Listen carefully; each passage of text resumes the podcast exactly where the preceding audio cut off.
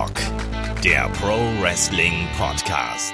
Ja, hallo und herzlich willkommen zu Headlock, dem Pro Wrestling Podcast, Ausgabe 283. Heute sprechen wir über Heel Turns, wenn die guten Jungs plötzlich böse werden und die Mädels natürlich auch. Mein Name ist Olaf Bleich, ich bin euer Host. Bei mir ist der David Klus vom Mann TV. Wunderschönen guten Tag. Hallo. So, ja, Heel Turns. Es ist äh, nicht mehr lang bis Weihnachten. Auch äh, bei der Bescherung gibt es auch manchen Heel Turn, so gelegentlich. Abends zu Was für eine Überleitung. So. ja, oder nicht? Ach du meine Güte. Hallo, Nein, ich glaub- gibt's dabei super. Vor allen Dingen, wenn du irgendwie äh, deine Frau vorher nach der Ringgröße gefragt hast und eine Bolikugel dann schenkst anstatt einen Ehering oder so. Da gibt's einen richtigen Heel-Turn. Ja, also was. Ich meine, ich glaube, es wird sich selten so viel gestritten wie an Weihnachten, oder? Äh, das stimmt sogar. Ja, Ja, das ist eben. aber richtig. Das ist in meiner Familie auch meistens so. Ja, du hast ja auch ein bisschen südländisches Blut in dir, deswegen da wird Das doch eh mehr gestritten, oder? Äh, ja, ich, ich bin Halbspanner, aber es ist generell ähm, so. Du, du merkst halt, wenn alle zusammen hocken, und das sind ja auch Pflichttermine, das heißt, es ist ja auch egal, was vorher war. Und dann, mh, der, der eine möchte das machen, der andere möchte das machen, dann ist meistens so ein Knistern und dann, ja, äh, das spanische Temperament merkst du bei meiner Mar schnell mal. Ja, ich, ich kenne das auch. Ich habe ja auch äh, von der anderen Seite meiner Familie quasi auch äh, südländisches Temperament und das, ich habe da auch schon manche lustige Geschichten gehabt und ich bin seit selber ein recht ruhiger Mensch und ich komme mit solchen plötzlichen Explosionen eher so mittelklar. Aber egal, schreibt uns gerne eure liebsten Heel-Turns unterm Weihnachtsbaum beim Weihnachtsfest. Eure privaten Heel-Turns. genau, euren schönsten privaten Heel-Turn bitte. Ja, lustiges Thema auf jeden Fall. Ähm, wir nehmen absichtlich so ein bisschen die Splits raus, sage ich jetzt schon mal vorweg. Also den haben wir ja schon einen Podcast zu gemacht. Das war Ausgabe 105 übrigens. Das ist, also jetzt sind wir bei Ausgabe 283 übrigens. Also Wir werden nicht jünger. Nee, wir werden nicht jünger und irgendwie werden die Podcasts auch nicht weniger. Also da haben wir auf jeden Fall ähm, noch die Splits, deswegen nehmen wir so ein bisschen die Tag-Teams und die Stables und sowas, nehmen wir so ein bisschen raus hier und äh, konzentrieren uns wirklich auf den Heel-Turn an sich. Und wo wir da gerade schon beim Thema Advent und so gewesen sind, ähm, ich kriege wunderschönes Feedback von euch allen, ähm, dass euch der Adventskalender gefällt. Ich hoffe, das geht auch nächste Woche noch so weiter. Genießt das, jeden Tag irgendwie einen Headlock-Podcast zu haben, auch wenn es manchmal ein bisschen Quatsch dabei ist. Ich sage nur Ottmar Zittlau von äh, Kai und Chris, aber ich glaube, es ist schon echt eine, eine schöne Nummer gewesen, die wir bis hierhin gemacht haben. Und Dankeschön für das Feedback, was wir da haben. Und wenn ihr uns da unterstützen möchtet, ähm, äh, was wir hier machen, könnt ihr euch gerne bei, bei Patreon, bei Steady vorbeischauen. Da haben der Markus Holzer und der äh, Shaggy haben jetzt da zuletzt eine neue Ausgabe von 2x5 aufgenommen. Da hauen die beiden sich ja immer so Namen, Wrestler oder was auch immer zu. Wir hatten jetzt die Jobber, wir hatten Gimmicks. Diesmal haben wir ver längst vergessene Wrestler. Auch sehr witzig, was dabei rausgekommen ist. Ich musste ein paar Mal herzhaft schmunzeln, was für Leute die beiden da aus der äh, Mottenkiste gekramt haben. David, kennst du das Techno-Team 2000? Das nicht, aber wenn du schon bei Hinweisen bist, musst du natürlich auch noch hinweisen, wenn jemand noch gute Weihnachtsgeschenke sucht, äh, gibt es schönes Merchandise von Headlock. Das stimmt, bei SL Wrestling gibt's das natürlich zu kaufen. Egal. Wir machen jetzt erstmal hier los, würde ich sagen, bevor wir jetzt hier in so einem mega riesen Werbeblock äh, ausarten. David, Das war Heel-Turns. jetzt dein Heel-Turn. Das war mein Heel-Turn gegen, gegen Headlock selber. Gewaltiger Heel-Turn. Aber so richtig. Heel-Turns. Was ist ein Heel-Turn, David? Heel-Turn ist, wenn jemand böse wird. so Genau. simpel würde ich das einfach ausdrücken. Es gibt ja äh, Faces und Heels. Es gibt aber auch Tweener, die zu Heels werden. Also Heel ist halt wirklich für mich jemand, der äh, in dem Moment sich einfach böse verhält oder äh, gegenteilig zu dem guten, beliebten, äh, fröhlichen, ja, sich einfach ändert. Also wichtig ist dabei einfach der Turn. Genau, ich weiß, dass die deutschen Kommentatoren das damals immer mit einem Gesinnungswandel ähm, irgendwie umschrieben haben. Ne? Das bedeutet ja, wie du gerade schon richtig gesagt hast, aus einem Babyface, was es vorher gewesen ist, ähm, wechselt es zu einem Bösewicht. Ganz, ganz platt formuliert. Und das ist ja eigentlich auch das Interessante, ähm, weil ich habe ja auch so ein bisschen drüber nachgedacht, weil heutzutage sind ja so die Grenzen eher fließend. Das ist ja spätestens seit der Attitude-Era wissen wir ja so, nicht immer sind die Babyfaces ja die ganz klar guten und oftmals sind auch die Heels nicht ganz die super bösen. Ähm, hast du das Gefühl, dass ein Heel-Turn so ein bisschen in der Bedeutung gelitten hat, seitdem diese Entwicklung da ist, seitdem man nicht mehr diese starke Trennung gehabt hat. Ich meine, früher wusste man ja, wenn einer ein Guter ist, dann unterhält er sich nur mit den Guten und wenn einer bei den Bösen ist, dann ist er auf jeden Fall bei den Bösen und ne, wenn da zwei aufeinandertreffen, dann ist ganz klar, wie da die Verteilung ist. Aber heutzutage hat man das ja nicht mehr so. Ich glaube, es ist ein bisschen schwieriger dahingehend auch, weil die Fans auf Heel-Turns anders reagieren. Da komme ich mich gleich auch mit einem Beispiel dann her, daher. Es gibt halt Heel-Turns, wo halt jemand sich wirklich dann eigentlich beschissen verhält, es dir als Zuschauer aber so eine Verbindung gibt und ein gutes Gefühl, dass du denjenigen anfeuerst. Also eigentlich ist es halt dadurch von den Handlungen her ein Heal, von den Reaktionen oder von der Auswirkung oder Ausstrahlung her eher Tweener oder selbst ein Face. Also das gibt es auch. Was heutzutage auf jeden Fall schwieriger ist, ist, es gibt weniger echte, richtige Babyfaces, weil die möchte man nicht unbedingt sehen oder die nerven einen sehr schnell, was wir halt äh, in den letzten Jahren öfters gemerkt haben. Und zusätzlich ist auch so gefühlt, das ist es keine Wissenschaft, aber gefühlt würde ich einfach sagen, ist die Zeit zwischen verschiedenen Turns kürzer geworden.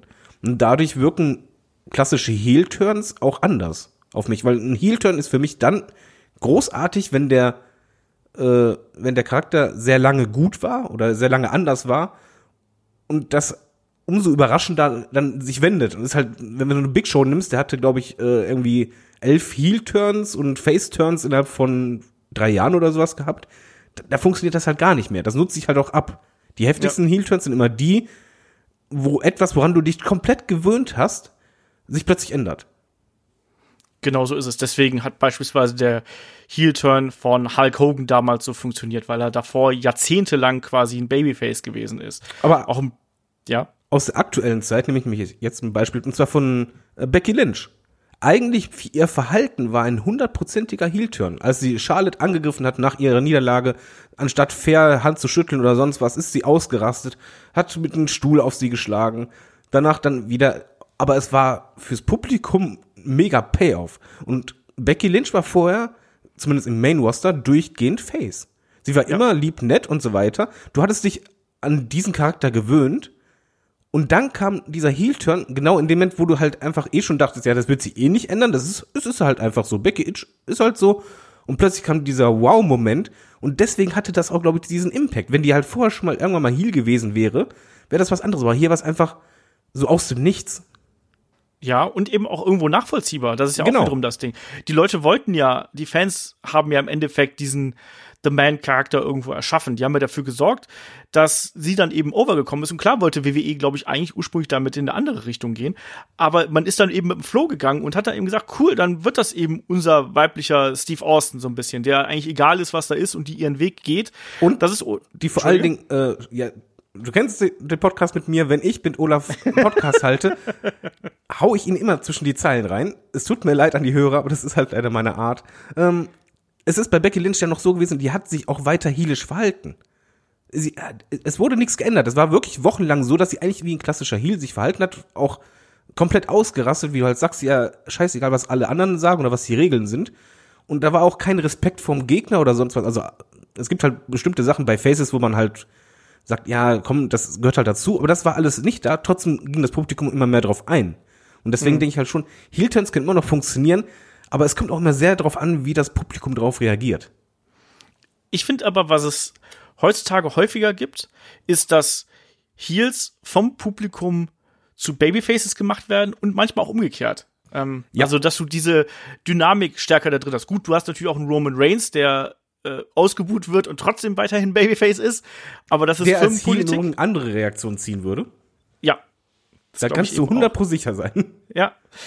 Äh, aber ich glaube, dass heutzutage diese Dynamik ähm, einfach eine ganz andere ist und du musst eben dann hier ganz anders aufbauen, ähm, dass er dann wirklich sinnvoll zu einem Face turn kann. Genauso musst du einen Face ähm, irgendwann drehen, damit das wieder einen neuen Schwung bekommt. Ich glaube, wenn, man mit Wrestlern spricht und die erzählen so ein bisschen was davon, wie das ist, als Babyface und als Ziel zu arbeiten, es ist extrem schwierig, als Babyface lange Zeit irgendwie interessant zu bleiben, weil du bist natürlich eingeschränkt. Du darfst manche Sachen nicht machen, auch in der Interaktion mit dem Publikum, in der Aktion, Interaktion im Ring mit deinem Gegner. Als hier wiederum ist es relativ einfach, sage ich mal. Ähm, ich glaube auch jeder Wrestler, zumindest es gab mehrere Interviews, die ich gesehen habe, auch irgendwelche Backstage-Dokus oder sonst was, wo Wrestler immer sagten, sie sind lieber Heel. Ja. Weil äh, das ist anscheinend halt einfach einfacher, ähm, Reaktion zu sehen und du kannst halt ein bisschen mehr variieren, weil als Babyface muss man ehrlich sagen, du musst, du bist da in einem gewissen Korridor, den du nicht verlassen darfst, weil sonst geht's Richtung Turn. Und beim Genau. Heel ist das ein bisschen breiter. Du kannst halt der feige Heel sein oder der dominante Heel, der hinterhältige oder einfach der dreiste oder sonst was. Aber bei Babyface musst du halt der Gute sein. Das hat ja auch äh, Bailey beispielsweise letztens in einem Interview gesagt, dass es für sie gar nicht so einfach gewesen ist, jetzt plötzlich als böse Bailey hier aufzutreten. Und weil sie eben so lange diese Schiene gefahren ist, ähm, war sie sich am Anfang unsicher, was kann sie machen, wie soll sie ihren neuen Charakter irgendwie prägen. Das muss gar nicht so einfach sein, wenn man so lange eben ja, so eine eingefahrene Schiene gehabt hat und immer der Gute gewesen ist und so damit ident- identifiziert worden ist, dann plötzlich so eine äh, Veränderung durchzunehmen. Im Gegensatz zu früher ist es ja heutzutage auch so, dass gerade diese, ich nenne sie mal die eloquenten Heels, also diese äh, Charaktere, die, die viel sprechen, die reden können, Kevin Owens, Chris Jericho, ähm, von mir ist auch ein Sami Zayn. Ich finde Sami Zayn, obwohl er aktuell natürlich ein Chicken Shit Heel irgendwo ist als Manager, ich finde den super unterhaltsam. Und äh, der, der macht, der ist ja noch immer angeschlagen, was ich jetzt gelesen habe, weil ich auch die Frage irgendwo mal gelesen hatte, dass Leute äh, gefragt haben, was ist denn mit Sami Zayn, warum steigt denn der nicht im Ring?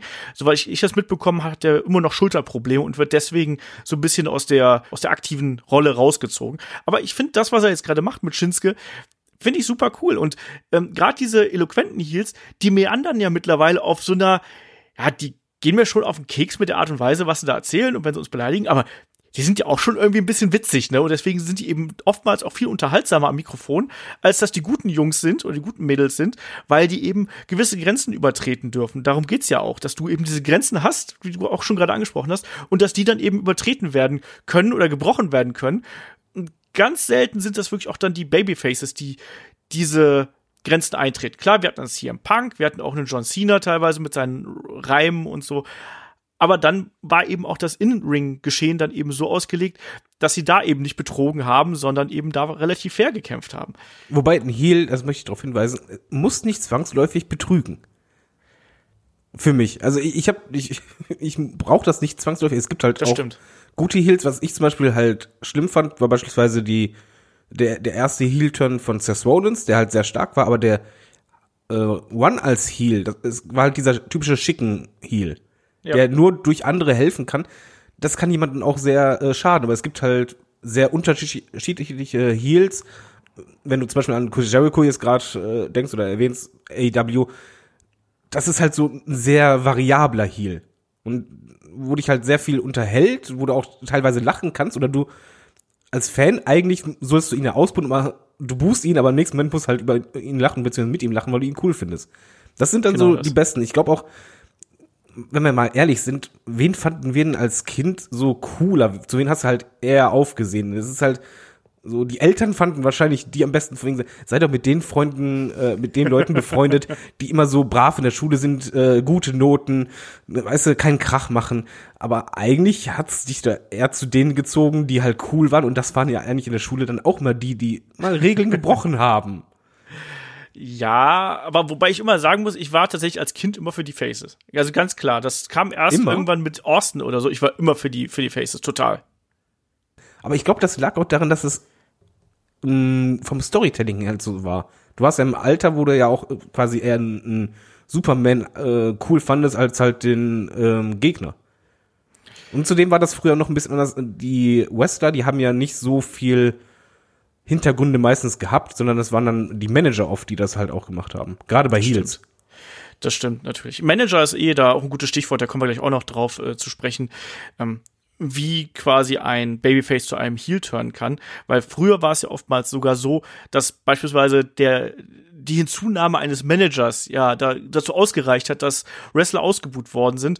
Bobby Heenan ist ja da so ein prominentes Beispiel. Sobald ein Wrestler bei ihm in der Heenan Family gewesen ist, wusste man, äh, der war ein Heel, der ist ein Heel, das ist einfach nur mal so. Und beispielsweise, als der Macho Man damals zur WWF gekommen ist, da gab's ja diesen, ja, diesen Aufgalopp der ganzen Manager und da standen ja auch die ganzen Bösen dann da eben rum, ne? Und egal ob es jetzt ein Slick oder ein äh, Jimmy Hart damals gewesen ist und wie sie nicht alle heißen. Und dann hat sich ja der Macho Man letztlich Miss Elizabeth ausgesucht und dadurch war eigentlich dann erst klar, ah, in Ja. diese Richtung möchte er gehen. Ja, und das hat halt, ähm, es war eine andere Art, wie das aufgebaut wurde, aber es war auch ein bisschen einfacher gehalten damals. Also ich würde halt sagen, damals war halt wirklich dieses Schwarz-Weiß und es gab halt einfach Fraktionen und dadurch war es umso, umso leichter auch vielleicht für die Leute in jungen Jahren zu sagen, okay, dich buhe ich aus und äh, dich feiere ich gerade bei jemand wie Bobby Heenan. Bobby Heenan war halt immer einer, das, das war halt ein Bösewicht. Genau Ja, wie, natürlich. wie Million Dollar Dream, wenn der Leute gekauft hatte. Das ist halt etwas, was so einfach zu ver verkaufen ist, dass du einfach sagst, ein Kind, nee, wenn du etwas nur für, wegen Geld machst und deswegen deine Moral verkaufst, dann bist du kein guter Mensch, also bist du ein Bösewicht. Ganz einfache Regeln, jeder sch- äh, schnallt das, also kannst du ausbuhen. Genau. Das äh, war natürlich dann damals der Million Dollar Man. Ähm, ja, der, der die. Leute gekauft hat und äh, beispielsweise das ja auch mit Tatanka gemacht hat beim äh, SummerSlam damals und wo man ja vorher gedacht hat, also wo Tatanka, jetzt gehen wir schon ganz weit vor in dem Podcast, ist egal, Tatanka hat ja damals äh, Lex Luger im Vorfeld beschuldigt, dass er sich verkaufen wird. Er hat gesagt, you sold out, Lex, you sold out und hat ihm dann äh, die Pistole auf die Brust gesetzt, hat gesagt, hier, gib's doch zu, endlich, ne, dann ist ja gut, dass du hier vom Million Dollar Man gekauft worden bist. Ähm, ja, und letztlich war er erst dann selber, der dann hinterher das Geld genommen hat, ne? Der alte Indianer, nur hinter dem Geld her. Ähm, Das, was war das denn jetzt für eine Aussage? Aber die Story war im Übrigen echt gut, weil du als Zuschauer, du warst sehr unsicher, weil Tatanka war jemand, den mochtest du total. Und ich weiß noch, dass ich als Kind eher dachte, für wegen, ja, Tatanka hat ja recht. Das wird ja schon irgendwie seinen Grund haben. Und dann Ja, kam und- halt die Hillturn. Genau, das, das Spannende hier war eben auch die Tatsache, dass ja Lex Luger noch gar nicht vor allzu langer Zeit, zu dem damaligen Zeitpunkt, eben ein Bösewicht gewesen ist. Der war vorher der Narzissist, den kanntest du als Bösewicht. Und Tatanka war immer der, der fürs Gute gestanden hat. Ne? Der hat für, die, seine, für sein Volk gekämpft, der hat für seine Indianer gekämpft, der hat das Model besiegt, der hat, ich weiß nicht, der hat gegen Shawn Michaels gefädet und ich weiß nicht, gegen wen noch alles, ähm, gegen Bam Bam Bigelow, gegen Ludwig Borger, der hat sogar die USA verteidigt. Äh, ne? Nee, das Der kann war, gar nicht böse War ein super Typ. Was wir sagen müssen, glaube allgemein, das geht über den ganzen Podcast wahrscheinlich. Das Wichtigste bei einem Heel-Turn ist die Motivation. Genau. Der Grund. Ein Heel-Turn einfach nur so, ohne jeden Zweck, wo plötzlich jemand, äh, jemand anderen schlägt und dann ist es halt so, das ist so Big Show-mäßig. Ja, das hatte er wirklich sehr oft. Das ist einfach, Ja, es gab keinen stimmt. richtigen Grund. Aber gerade wenn halt die Motivation, es gibt sehr klassische Motivation oder halt andere, wenn die nachvollziehbar sind, das gibt dir dann super viel als Fan. Das macht diesen Heel-Turn dann aus, weil du einfach denkst vorhin so, ach, deswegen, oh, ja, okay. Und das ist sehr, sehr wichtig. Ja, dann lass doch hier an der Stelle mal so ein paar äh, Gründe aufzählen, mal ohne die konkreten Beispiele hier zu nennen, die es geben kann, als, als, um hier als Heel oder um als Babyface zum Heel zu turnen. Wir haben es gerade eben schon angesprochen. Der Bruch eines Tag-Teams kann eben ein Grund sein. Bestes Beispiel, jetzt sage ich doch ein Beispiel, egal. Ähm, die Rockers ist so ganz, ganz klassisch. Ne? Ähm, gab's, gibt's aber schon tausendmal, dass, dass äh, sich Tag-Teams aus diversen Gründen irgendwie get, ge, ge, getrennt haben. Ich habe mir heute noch mal das, den Split von äh, von den Hype Bros angeschaut. Ich weiß auch nicht genau wieso. Von Mojo Rawley und, und Zack Ryder Wieso damals. machst du sowas? Ich glaube, weil ich wissen wollte, ähm, wie sich der Charakter von Mojo Rawley entwickelt hat. Du erinnerst dich noch an diese komischen Vignetten mit dem Spiegel, mit dem zerbrochenen Spiegel? Ja, auch wenn ich sie verdrängt habe. Ja, wa wa was gibt's denn da noch äh, für, ja, für mögliche Abläufe, für mögliche Konsequenzen beziehungsweise Ideen hinter dem Heel-Turn? Äh, Sowohl bei einem Tag-Team-Split als auch bei einem Single kann es sehr gut sein, dass Neid oder ähm, nicht äh, die, die Reputation, die man eigentlich äh, verdient gehabt hätte in eigenen Augen, dass man die erhält. Also Ja. äh, bei Tag Team ist es halt immer neidisch auf den Partner oder beim, äh, beim Stable neidisch auf die anderen. Aber wenn man Single ist, kann es halt sehr gut sein, dass man halt einfach ein Face so sehr hasst, von wegen alle gegen Re- Reactions, nur ich nicht. Äh, The Miz macht das sehr, sehr gut. Hatte das Ja. aber immer sehr gut verkauft. Einfach dieses von wegen, ich bin doch so viel besser und ihr boot mich aus. Was soll das denn? Und einfach sich selber als besser ansehen als die anderen. Das ist auch schon mal gern dabei und halt sich gegen die Fans dadurch auch wenden. Genau. Und durch dieses äh, gegen die Fans wenden, das das kann ja dann noch einen anderen Weg nehmen. Ne? Es gibt ja dann auch dieses klassische Durchdrehen, ähm, weil man vielleicht nicht richtig angenommen worden ist, nach dem Motto, ihr habt mich da reingetrieben, ne? ihr habt diese dunkle Seite in mir geweckt, jetzt muss ich das irgendwie äh, rauslassen. Das ist auch so eine klassische Motivation dahinter. Genauso, was es auch früher gegeben hat, war natürlich auch, ja, man, man turnt einfach oder man wendet sich einfach gegen das Land, in dem man gerade antritt. Und da das Wrestling nun mal gemeinhin ein äh, amerikanisches, äh, eine amerikanische Unterhaltungsform ist, wenn man gesagt hat, die USA sind scheiße, war man auch automatisch ein Heal. Also bestes Beispiel natürlich hier ein Sergeant Slaughter, der sich damals den ähm, Mannen um äh, General Adnan hier angeschlossen hat. Aber auch einen Bret Hart würde ich damit reinschmeißen, dem das natürlich auch auf eine gewisse Art und Weise nochmal so ein bisschen Zunder gegeben hat. Also dieser patriotische Hintergrund darf man da auch nicht außen vor lassen. Genau, wobei das halt ähm, auch damit zu tun hat, ein bisschen die Folge hat, wenn du patriotisch jemanden angreifst, greifst du ja nicht die anderen an. Deswegen war bei Bertard halt die Situation in USA war er ein Heel, ausgebucht sondergleichen. In jedem anderen Land, äh, auch nicht nur Kanada, sondern halt auch Europa, war ja er immer noch der gefeierte Face. Ja. Also je nachdem, wie du vorgehst, kann es halt auch sein, dass du, je nachdem, wo du bist, eine andere Reaktion ziehst. Es gibt natürlich auch bei Promos standardmäßig, dass halt Heels äh, das äh, Publikum vor Ort beleidigen und so. Ähm, was auch immer gerne gesehen ist, ist, wenn ein Star, gerade beim Stable, noch nicht so ein großer Superstar ist, aber sich halt gegen einen höher gestellten Star, der ihn am besten noch äh, unter die Fittiche eigentlich genommen hat und so an die Seite genommen, irgendwann stellt. Und, mhm. man sich selber dann eine ähm, Ebene nach oben drücken möchte. Genau.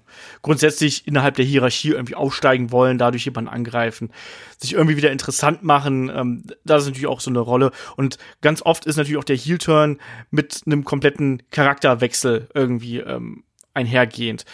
Ähm, keine Ahnung, dass dann auf einmal beispielsweise Shawn Michaels Vorher war er noch der Rocker, danach ist er der Heartbreak Kid, also ne, der der der böse arrogante irgendwo, ne, der auf die Zuschauer herabsieht. Das ist auch natürlich ein schönes Motiv, was man immer nehmen kann, gerade bei gut gebauten äh, Athleten, ähm, dass sie einfach sagen, hey, ich bin ja viel schöner als ihr, ich bin klüger als ihr. Ähm, Und wer hört ne, das bin, gerne?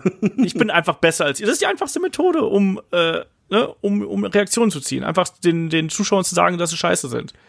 Ja, vor allen Dingen, wenn halt einer wie Shawn Michaels, der hat es dann sehr sexuell anfangs gedreht, auch wenn man das kaum glauben mag in der Zeit, aber das war halt wirklich sehr äh, von wegen, ja, ich äh, habe halt die Kontrolle über Frauen, na, na, na, und ich bin der größte Stecher schlechthin.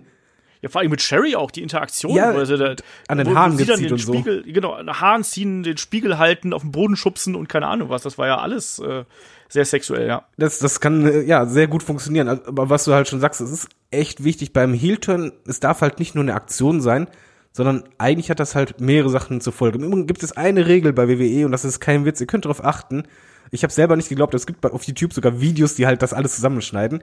Es gibt anscheinend diese Grundregel, dass ein Face beim Entrance immer lächeln muss und ein Heel darf niemals lächeln beim Entrance. Ihr müsst mal drauf achten, das ist total lustig, weil es stimmt. Und das, daran merkst du es übrigens schon. Meistens ist auch ein Entrance ein bisschen anders, wenn die Leute Heel turn. Gerne wird im Übrigen so gemacht, dass Heels langsamer zum Ring gehen als Faces. Mhm.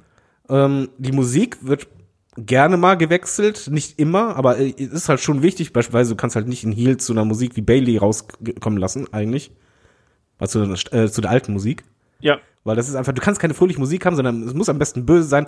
Gerne wird auch bei der Kleidung es so geändert, dass es, gerade wenn Charaktere vorher ähm, sehr bunt waren, wird es oft eher zum Schwarz-Weiß, also möglichst wenig Fröhlichkeit ausstrahlen und auch gerade ähm, das Moveset. Aber das vergessen, oder nee, andersrum, das machen leider nicht alle Wrestler, aber das ist eigentlich sehr wichtig, dass es halt gewisse Moves gibt, die dir als Zuschauer auch ein bisschen auf den Keks gehen. Beispielsweise Orton, wenn er Heel ist, der macht einen, einen Würgegriff die ganze Zeit, einen Zeit-Headclock die ganze Zeit.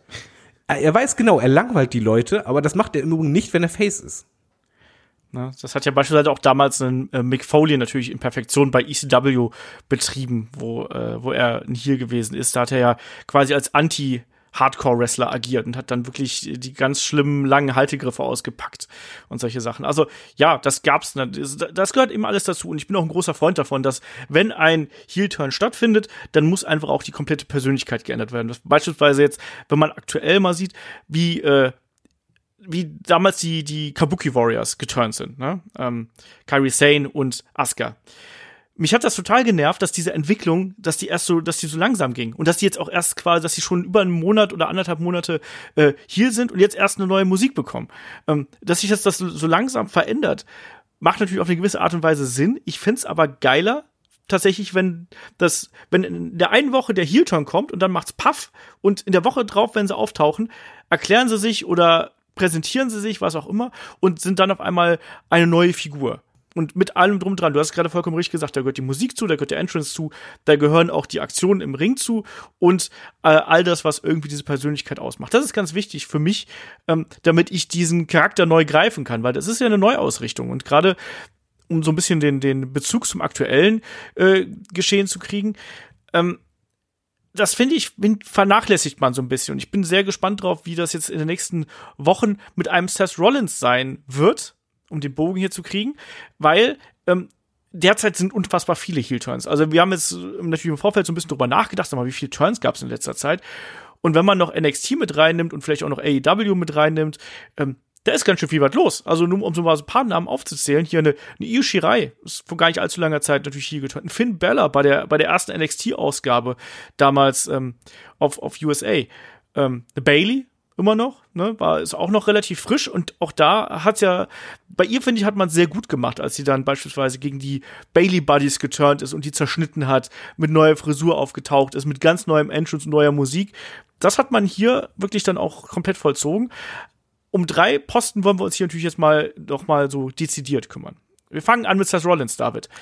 Ja, der, der turnte bei War jetzt endgültig Heal. Beziehungsweise eigentlich war er ja schon Heal, aber jetzt hat er sich halt gegen äh, das Publikum ja auch gewandt in irgendeiner sehr starken Promo. Und ähm, nicht nur das, sondern es kam ja noch heraus, dass er nicht alleine ist, sondern dass er als Verstärkung, ich würde sagen, quasi schon fast Bodyguard-Funktion, AOP an seiner Seite hat. Was, es hat alles sehr gut funktioniert. Hier ist allerdings bei mir noch das große Fragezeichen, wie man es macht. Nämlich bei Seth Rollins ist zum Beispiel das erste, wo ich denke, oh, da müsst ihr bitte was ändern, ist die Entrance-Musik. Wenn du einen Entrance hast, wo das Publikum mitmacht, das kann gefährlich sein, weil du musst dieses Burn It Down eigentlich jetzt rausballern. Er darf auch eigentlich jetzt nicht mehr äh, als Moveset den äh, Superkick ankündigen mit Burn It Down. Das wäre super wichtig bei mir. Und da bin ich gespannt. Bei ihm ist es halt so, den Heel-Turn gab es eigentlich nicht ähm, als Aktion, sondern eigentlich als Promo. Und er hat sich eigentlich nur erklärt, das ist so ein schleichender Heel-Turn, der eigentlich von den Fans erzwungen wurde, würde ich eher sagen. Ja, der, der, der fühlte sich irgendwie organisch an, natürlich. Ähm, ja. Naja, und um hier nochmal so die Reihenfolge so ein bisschen klar zu kriegen, es gab ja schon so eine Storyline, die sich hier quasi durch die gesamte letzte Raw-Folge gezogen hat. Da haben wir also ja zuerst einen Kevin Owens Backstage gesehen, wo er auf der Suche nach der AOP gewesen ist, da unter anderem Mojo Rawley ja getroffen hat, den er auch später noch verhauen hat. Dann gab es das Interviewsegment, wo Seth Rollins auch nochmal beteuert hat, dass er eben nicht mit AOP unter einem, äh, ja, unter einem Dach steckt irgendwo und dass die nichts miteinander zu tun haben. Ähm, anschließend ging es dann eben weiter. Ich habe gerade gesagt, die Attacke von ähm, von Owens gegen Rawlin natürlich und dann eben Kevin Owens, der dann äh, Backstage gewesen ist, diesen Wagen gesehen hat, den Wagen verwüstet hat und äh, kurz bevor er diesen, ja, bevor klar wird, wer dann wirklich im Wagen sitzt, wird er von AOP attackiert und dann taucht eben ein Seth Rollins auf, ähm, macht gemeinsame Sache mit AOP und erklärt sich danach. Ich fand das eigentlich auch ganz gut gelöst. Und du sagst es aber ganz richtig. Hier ist jetzt eben interessant zu sehen, wie sich das eben entwickelt wird. Ich finde, die Konstellation macht irgendwo Sinn. Ähm, auch, dass man vielleicht in Seth Rollins jetzt wieder so ein bisschen ähm, als er ist natürlich hier der klare Anführer, muss man sagen. Er ist der Sprecher dieser beiden Monster, ähm, auch in der Pose, wie man ihn da gesehen hat, mit den ausgebreiteten Armen, als er gesagt hat, ja, ich habe mir die AOP geholt, stellt sie in die Mitte der Bühne, breitet die Arme auseinander, die AOP kommen raus und die drei stehen da wie eine große Macht, um es mal so zu sagen. Hast du da eigentlich auch an die, an die äh, Society gedacht von CM Punk damals? Nö. Und das war so vom, vom Bild her sehr ähnlich. Mit der Geste, äh, den breit ausgefächerten Arm und so. Ja, nee, das hat, das hat mir, das hat mir ganz gut gefallen, musste ich aber nicht so dran denken, tatsächlich. Ähm, da musste ich eher bei, ähm, Awesome Kong und Brandy Rhodes zuletzt dran denken, ähm, mit den Haar abschneiden und so. Da musste ich ein bisschen an die, an die äh, Society denken. Aber nee, hier jetzt in der Szene nicht. Ich hatte das, mir, mir hat das ganz gut gefallen. Meine, meine Angst dahinter ist zum einen das, was du sagst, dass eigentlich ein Seth Rollins jetzt so weiterkämpft wie bisher. Das wäre unschön, finde ich. Also auch die, er muss auch die Dives nach draußen, die sollte er nicht mehr zeigen. Er sollte generell langsamer agieren und ein bisschen ruhiger, als er es jetzt eben noch getan hat. Und? Ähm, und? Sag bitte noch ein Und.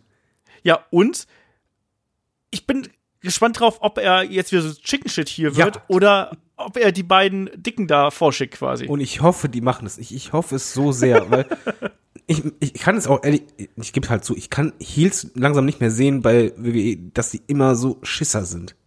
Weil es ist es ist halt Seth Rollins, der Mann, der halt äh, diesen Marathon äh, da abgeliefert hatte und Reputation sondergleichen das wäre jetzt fatal. Dann Ja, lieber so machen, Brock dass, Lesnar besiegt hat und alles, ja, genau, genau. ja. es, da wäre es wichtig, dass er halt eher ein starker Heel ist, der intelligent agiert. Das, das würde ich mir wünschen. Ich glaube, das kann Seth Rollins sehr gut, bringt eine neue Spannung, aber das war halt eher ein nicht unbedingt traditioneller Heel-Turn. Einen traditionellen Heel-Turn gab es eher bei NXT. Genau, der traditionelle Heel-Turn, den du jetzt hier ansprichst, ist natürlich Dakota Kai beim letzten äh, Takeover gewesen, die ja da ja Tegan Knox attackiert hat und einfach eine komplett andere Seite von sich gezeigt hat. Ja, nicht nur, dass die Tegan hier wirklich aufs brutalste ja zusammengeschlagen hat, die das verletzte Knie in der Tür eingeklemmt hat und immer drauf eingeschlagen hat, sondern auch im Vorfeld ja quasi ja methodisch dafür gesorgt hat, dass sie überhaupt in dieses Team reinkommt, damit sie diese Attacke starten kann. Das heißt also, die Mia Yim attackiert und dann eben jetzt hier noch Tegan Knox. Und wenn man sich die Reaktion in der Halle anschaut, das war ja riesig, oder? Also, die sind ja richtig drauf abgegangen auf den Moment. Äh, doch nicht nur in der, vor der, äh, in der Halle, oder? Also ich meine, ich bin da ausgerastet. Und ich war nur, ich bin noch nicht mal so mega drin, sondern einfach, ich dachte nur, wow, was hat das gerade für einen Impact? Vor allen Dingen, es ist halt nicht nur so, es gibt Heel-Turns, wo man einfach den anderen dann ein bisschen verprügelt, außerhalb des Rings, sondern na, rumtreibt, das war's. Schön und gut, aber hier war es einfach dieser kleine Raum und die hat diese Tür genommen und immer wieder gegen das Knie geballert. Aber Ja. mit einer Wucht, wo ich dann dachte, hoch, so, so üble Schläge habe ich selbst bei Männern äh, selten gesehen. Und sie ist komplett ausgerastet. Das war einfach so, ja, eine Explosion war ja auch, William Weagle wurde auch noch angegangen. Egal wer dazwischen kam, das war halt in dem Moment, ja, ein Monster fast schon. Und das war Genau. super. Das hat bei mir super funktioniert. Vor allen Dingen, das hat bei mir auch eine Neugierde erzeugt. Ich wollte einfach wissen, ja, äh, warum? Was, was kommt da jetzt noch? Und, und so weiter. Also das war richtig stark. Genau. Und natürlich auch der Kontrast der der Aktion und der Charaktere quasi. Also wir hatten vorher ja eine Dakota Kai, die ist ja erst vor kurzem wieder zurückgekommen und hat sich äh, von ihrer Verletzung erholt und da gab es ja auch wirklich diese Videos, wo sie ja fast so ein bisschen Tränen in den Augen gehabt hat, als die Zuschauer gerufen haben, eine Welcome Back oder Welcome Home sogar, weiß ich gar nicht mehr, Welcome Back glaube ich war es. Ähm, da war sie ja unglaublich gerührt und ähm, ja, jetzt hier war es ja dann so, dieser komplette Kontrast. Aber wir haben, wir haben eben auch hin und wieder mal gesagt, ja, Dakota Kai erinnert uns ein bisschen an Bailey von der Präsentation her. Und ich mochte es jetzt auch sehr gern, wenn man sich mal die neuen ähm, NXT-Folgen anschaut, dass ein Dakota Kai dann eben auch mit diesen Szenen quasi zum Ring kommt, auch teilweise mit den Schreien von Tegan Knox, dass das jetzt hier in ihren Entrance eingebaut worden ist. So hat man es zumindest nach ihrem äh, ersten Auftritt nach NXT Takeover gemacht. Jetzt im aktuellen Theme ist es nicht mehr drin, aber trotzdem hat man darauf eben aufgebaut. Das finde ich sehr konsequent und dass sie dann eben auch sich komplett anders präsentiert, eine andere Aggressiv Aggressivität an den Tag legt. Das passt für mich. Jemand, der es, der auch vor kurzem hier geturnt ist, aber für mich eigentlich immer ein hier gewesen ist, ist, ist äh, Maxwell Jacob Friedman, kurz MJF, der ja bei ähm, Full Gear bei AEW seinen besten Freund Cody hintergangen hat. Und ich muss sagen, dass dieser Heel-Turn wurde halt für mich schon so oft angedeutet. Klar war das cool, dass das dann passiert ist und das hat mich hat einen dann auch berührt, aber es hat mich halt null überrascht. War's bei dir? Heel-Turns müssen eigentlich unbedingt überraschen. Also ich finde, hier hat man es halt ein bisschen anders, auch traditionell, aber ein bisschen anders gebuckt. Und zwar so, dass du, wie du halt sagst, MJF ist halt immer jemand, wo die Fans eigentlich nicht so richtig an den glauben. Das erinnert ein bisschen an Horrorfilme, wo du einfach sagst, renn bitte nicht die Treppe hoch. Und hier einfach so, vertrau dem bitte nicht. Und immer wieder wurde angedeutet, dass es einen Moment gibt, wegen so, okay, jetzt kommt der Heel-Turn. Jetzt, jetzt turnt er gegen Cody, dann, nee, doch nicht. Und dann, Ja, und dann genau. wieder und dann doch nicht. Und selbst hier bei Full Gear gab es dann halt einfach den Wurf mit dem Handtuch. Äh, Cody verliert danach. Eigentlich auch sowas, wo du schon buchst, wo du sagst, okay, das ist der Heel-Turn. Und dann sind die im Ring und denkst, ja, okay, jetzt, jetzt mach mal. Und dann gibst du so Finger, ja, okay, komm, ich verzeih dir, ist schon wieder alles gut. Denkst du, oh, machen die das wieder doch nicht? Und dann kam er doch. Und dieses Hin- und Herspiel, das fand ich cool. Und bei MJF war es halt so, jeder wusste, der Heel-Turn kommt, nur halt nicht unbedingt in welche, äh, in welchen Momenten. Dadurch entstand eine gewisse Eigenspannung auch. Dadurch, weil du jedes Mal gedacht hast, ist das jetzt der Moment, ist das jetzt der Moment? Und der Heel-Turn hat halt super funktioniert, weil bei ihm war wiederum wirklich Motivation, da war ein Aufbau, man hat sich auch Zeit gelassen. Echt wichtig bei Heel-Turns, ich kann das nicht oft genug betonen, bitte Zeit lassen beim Aufbau. weil hier ist einfach, es geht dir, ja, es ist dir halt nicht egal, eben weil es eine gute Motivation gibt. Und vor allen Dingen, wenn es halt noch äh, beim Heel-Turn eine Verbindung zwischen den Charakteren gibt, wo es halt auch mal so ein Feel-Good-Moment gibt. Umso mehr tut es halt dann weh, wenn es halt dann den Turn gibt. Das stimmt. Also, ich, für mich war eben ein MJF immer eher der Heel und das ist auch jemand, den mag ich als Babyface gar nicht. Also den, ich würde dem nicht zujubeln, weil der für mich eigentlich ein Stinker ist. Also so von der rein von der Ausstrahlung her. Dann kann von mir das noch der, der kann der netteste Mensch der Welt sein. Ich habe noch nicht mit ihm ein Interview gemacht oder ihn irgendwie getroffen. Der kann von mir das der netteste Mensch der Welt sein, aber von seiner Ausstrahlung her ist er eben eher der Arrogante. Und das hat er jetzt ja auch gezeigt. Die Interviews, egal ob es mit Jericho dann äh, gewesen ist ähm, oder jetzt auch zuletzt das ist ja schon super geil, auch mit seinem Ring jetzt eben, wenn er dann da den armen Security-Menschen in den Ring holt und sagt, hier übrigens, äh, ja, ich verzeihe dir, aber küsst den Ring und sowas. Der Typ hat übrigens mal richtig Ausstrahlung, ne? Mein lieber Scholli. Ja, ja, absolut. Ne, MJF ist halt eine Granate, was das angeht. Und der ist ja auch noch sehr jung. Also ich, für den ist äh, der Himmel die Grenze, um das mal hier einzudeutschen. Ähm, ich mag den unheimlich gern. ja, ich, aber ich mag den unheimlich gern. Ich finde, der bringt irgendwas Besonderes mit. Und solche Figuren brauchst du auch. Du brauchst auch Leute, die das eben verkörpern können. Und du merkst das ja als Zuschauer immer sofort, dass da jemand was Besonderes mitbringt. Und MJF hat eine besondere Ausstrahlung. Und ja, da gucken wir einfach mal, wie es mit ihm da weitergeht. Ich glaube, er ist auch jemand, der über kurz oder lang warten wir noch ein bisschen, noch ein Jährchen oder zwei, dass der halt dann auch im Main Event irgendwo mitspielen wird. Das wäre jemand, den ich mir zum Beispiel Ende 2020 super gut im Main Event vorstellen könnte. Äh, Im Übrigen auch eine Tatsache, dass Heel-Turns können halt sehr positive Wirkungen für die Karriere haben. Oder ja. sehr negative, aber es ist halt, deswegen ist es, glaube ich, für uns gerade Smart Max ja so wichtig und wir diskutieren gerne von ihm, lass den Heel-Turn oder Face-Turn, weil wir das Gefühl haben, das ermöglicht ihn oder ihr viel mehr in dem Moment. Genau. Und dann lass uns doch mal hier über ein paar Wrestler, Wrestlerinnen, was auch immer, sprechen, denen wirklich dann auch der Heel-Turn was gebracht hat und wo es dann auch, ja, wo es nicht nur Story-Verstrickungen gegeben hat, sondern wo auch da wirklich die Karriere einen anderen Weg genommen hat. Du darfst anfangen. Ja, was soll ich sagen? Dann nehme ich direkt mal äh, einen der größten Heel-Turns ever, und zwar Hulk Hogan, als er äh, zu NWO gewechselt ist. Es war halt muss dazu sagen, Hulk Hogan war immer Babyface. Du kanntest ihn immer nur als Babyface und hast ihn immer gefeiert. Bei WCW kam er auch als Babyface. Du hattest dich dran gewöhnt. Es hat irgendwann nicht mehr ganz so gut funktioniert, aber es war halt immer noch, das ist halt Hogan. Und hier ist es halt, wir reden von Zeit lassen und so. Wie viele Jahre sind denn das? Äh, zehn Jahre? Mehr? Mehr, ne? Mehr, mehr. Ich glaube, Hogan ist, Oh, keine Ahnung, ich glaube, das der ist ja, der ist ja zur Seite von äh, Bob Backlund geturnt damals. Ich glaube, das müsste Ende der 70er gewesen sein, Anfang der 80er. Wir haben wir haben es im Hogan Podcast besprochen. Ich bin mir gar nicht 1000% sicher, aber es müsste irgendwie so um den Dreh gewesen sein. Sagen wir einfach mal deutlich über 15 Jahre. Ja. Und das ist halt eine Zeit, wo wir halt sagten, gerade wenn du dich an jemanden so gewöhnt hast, dass es du es eigentlich abgeschlossen hast, dass er nicht mehr heel turnen wird, umso größer ist das äh, dann. Und das hat damals solche Wellen geschlagen, dass die Leute in der Halle ausgerastet sind. Die haben Müll geworfen. Einer hat sogar versucht, über die Barrikade zu springen. So, ja, ich weiß halt auch nicht, wie das ist. Manche sind halt wirklich fanatische Fans und ich weiß halt nicht, wie ich zum Beispiel als Kind reagiert hätte damals, wenn Bret Hart, den ich halt echt als Held ansah, vor meinen Augen geturnt wäre. Mhm. Und hier ist es halt auch super Impact und wenn man ehrlich ist, hätte Hulk Hogan weiterhin dieses Face-Gimmick gehabt, ich glaube nicht, dass es den noch sehr lange an der Spitze gehalten hätte. Weil, ja. weil es ging einfach, es hat nicht mehr so gut funktioniert und jetzt dann kam NWO und plötzlich war der alte Mann, Anführungszeichen, er war ja schon älter, der heiße Scheiß. Ja.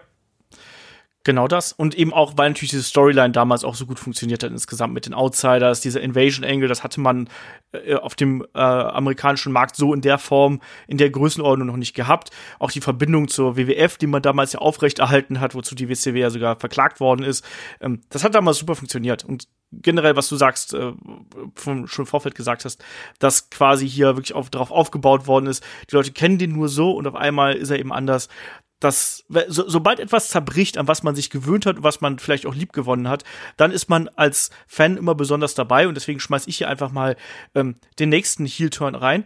Äh, 1996, das SummerSlam, da gab es ein Boiler Room Brawl Match zwischen dem Undertaker und Mankind. Äh, Undertaker ähm, ja seit Ewigkeiten gefühlt bei Paul Bearer damals gewesen. Ähm, wissen es erst Anfang natürlich von ähm, Brother Love in die Promotion gebracht worden, dann ja. ist er, äh, beziehungsweise, das stimmt gar nicht, erst erstmal von, erst, erst von Million Dollar Man, weil der hat ja den quasi genau. gekauft.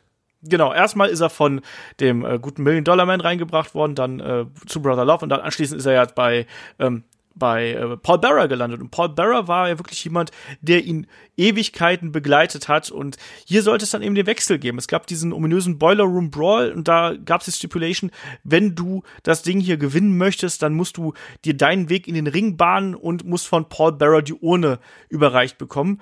Und ähm, ich habe es mir gerade noch mal kurz angeschaut. Ich habe es natürlich noch so dunkel in Erinnerung gehabt. Und da gab es auf jeden Fall diesen krassen Bump. Das heißt, äh, Mankind hat einen Sturz auf dem Betonboden draußen genommen. Der Undertaker hat die Zeit, steigt in den Ring, will zu seinem Freund, seinem Mentor, seinem äh, alten Weggefährten Paul Bearer, ähm, kniet sich hin, ähm, reicht ihm quasi die Hand, ne, diese typische Undertaker-Geste und ähm, erwartet, dass Paul Bearer ihm die, ähm, die Urne in, den Hand, in die Hand drückt. Ich weiß, dass Carsten Schäfer noch damals gesagt hat, so, ja, die beiden wollen das jetzt hier zelebrieren und dann dreht sich aber Paul Bearer weg und, und, und, und schützt quasi die Urne vor dem Undertaker und man fragt sich als, als Fan so, hör, was ist denn hier passiert? Und das sind wirklich lange Sekunden, die die beiden sich hier gönnen und dann wird der Undertaker von Mankind attackiert und Paul Bearer äh, kauert quasi so oder, oder hängt quasi so in der Ecke und, und lacht sich darüber kaputt ne, und freut sich darüber, was da gerade passiert. Mankind hat die Mandible Claw angesetzt, der Undertaker ist ausgenommen, versucht noch zurückzukämpfen, bringt nichts und am Ende überreicht Paul Bearer Mankind die Urne. Du musst und damit damit haben wir. erwähnen. Was muss ich Und noch zwar erwähnen? wichtig ist halt nicht nur, dass die beiden Wegbegleiter waren, sondern als Fan warst du dran gewöhnt, dass diese Urne und Paul Bearer Genau. zusammen Undertaker auch Kraft gaben. Und Ja. für mich als Fan damals in jungen Jahren war das einfach so, als wenn du den Undertaker jetzt seiner Kräfte berauben würdest. Das stimmt. Das ist so, als wenn du He-Man das Schwert ne wegnehmen würdest. Das, das machst du einfach nicht. Oder um hier mythologisch zu werden, Samson die Haare abschneidest. Ja, so, so ist es damals gewesen. Ich konnte es auch überhaupt nicht fassen damals. Ich habe davor gesagt, das, das kann doch jetzt echt nicht wahr sein. Oder das war doch immer so. Das war äh, emotionaler Moment. Was fällt dir noch ein für, für äh, als, als Heel-Turn, der auch wirklich hier, der hat ja für Paul Bearer jetzt nicht unbedingt neue Karriere bedeutet, aber er hat gerade dann auch einem Mankind natürlich sehr geholfen. Und der Undertaker dieser- auch im Übrigen. Ja, Undertaker auch. Ja, Undertaker ist ein bisschen menschlicher geworden. Ähm, hat ja dann hinterher gesagt, dass er die Kraft von seinen äh, Creatures of the Night irgendwie dann äh, erlangt. Er braucht die Urne nicht mehr, sodass er die losgeworden ist. Das ist ja auch immer so schwierig, wenn du so einen Anker quasi hast. Mankind hat davon profitiert, weil er nochmal den Undertaker besiegen konnte. Also da sind sehr viele Gewinner äh, aus dieser Fehde rausgegangen. Oh Mann, da gab es ja auch einen Ex Executioner, wenn man sich daran erinnert. Ach, lassen wir es mal. Ähm, was fällt dir noch ein, David? Welchen Heel-Turn ich sehr gut fand und vor allen Dingen der äh, dem Wrestler sehr viel gebracht hat, war Champa gegen Gargano. Bei NXT Takeover Chicago und zwar war das einer der skurrilsten Heel-Turns für mich, weil er fand zu einer Zeit statt, wo die Wahrscheinlichkeit sehr hoch ist, dass die Leute schon abgeschaltet haben. Weil es Ja. war am Ende der Veranstaltung, du hast halt diese kleine Platte schon gesehen mit dem Schriftzug. Das ist der Moment, wo ich nochmal das wegdrücke, wo dann Ende ist. Und in dem Moment, beide waren auf der ähm, Entrance Stage und äh, Champa hat halt Gargano quasi in den Arm gehabt und die beiden, hier auch wieder langer Aufbau, waren ja ewig und drei Tage zusammen, waren ein Tech-Team, beste Freunde, Sondergleichen. Und auf einmal gab's dann, äh, dass Champa Gargano äh, äh, gegriffen hat und dann voll gegen die Barrikade geworfen und dann halt auf ihn eingeprügelt. Und wenn man ehrlich ist, ein Champa wäre, glaube ich, niemals so groß geworden, wenn er weiter in dem Tech-Team geblieben wäre und Gargano genauso. Ja. Die beiden brauchten das auf jeden Fall. Also diese Geschichte zwischen den beiden ist ja epochal, um es mal äh, ganz übertrieben auszudrücken.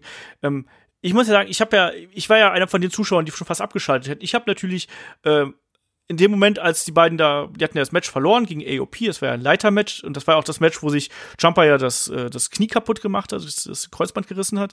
Ähm, und ich war dann schon, als die beiden da auf der Rampe gewesen sind, habe ich schon gedacht, gut, jetzt jubeln sie noch und kriegen eine Standing Ovation, also ist gut. Bin dann als alter Smart Mark ins Internet gegangen und dann auf einmal lese ich Heel Turn, Heel Turn. Ich so, nein, du guckst im Fernseher. Schade, besten Moment verpasst. genau.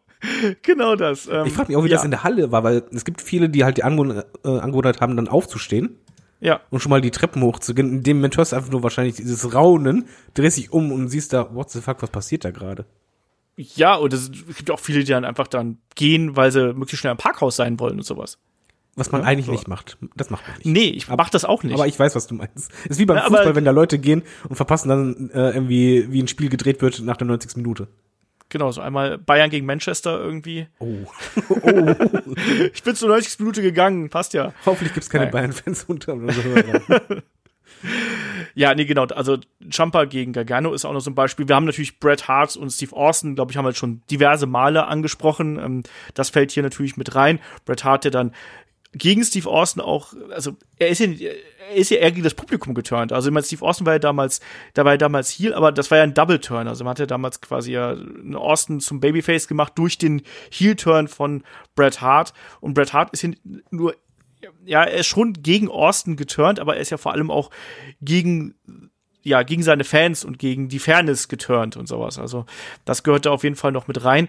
Ähm, ich schmeiß mal hier noch sowas rein wie ähm, den guten äh, Rocky Maivia, der ja gleich mehrfach geturnt ist. Also er ist natürlich einmal zur Nation of Domination geturnt, natürlich, das wissen wir, ne, von ähm, dem guten Rocky Maivia zu The Rock. Da gab es ja auch die berühmte Die Rocky Die Promo. Die Was noch keinen interessiert hatte damals so richtig. Die ist aber fantastisch. Nein, die Promo ist gut, aber der, der Turn hat halt nicht ja. den großen Impact gehabt, aber der zweite, der war mies. Genau das. Das war dann im Vorfeld der Survivor Series äh, 97 damals. Ähm, Deadly Games war das. Nee, 98, Entschuldigung, 98 war es.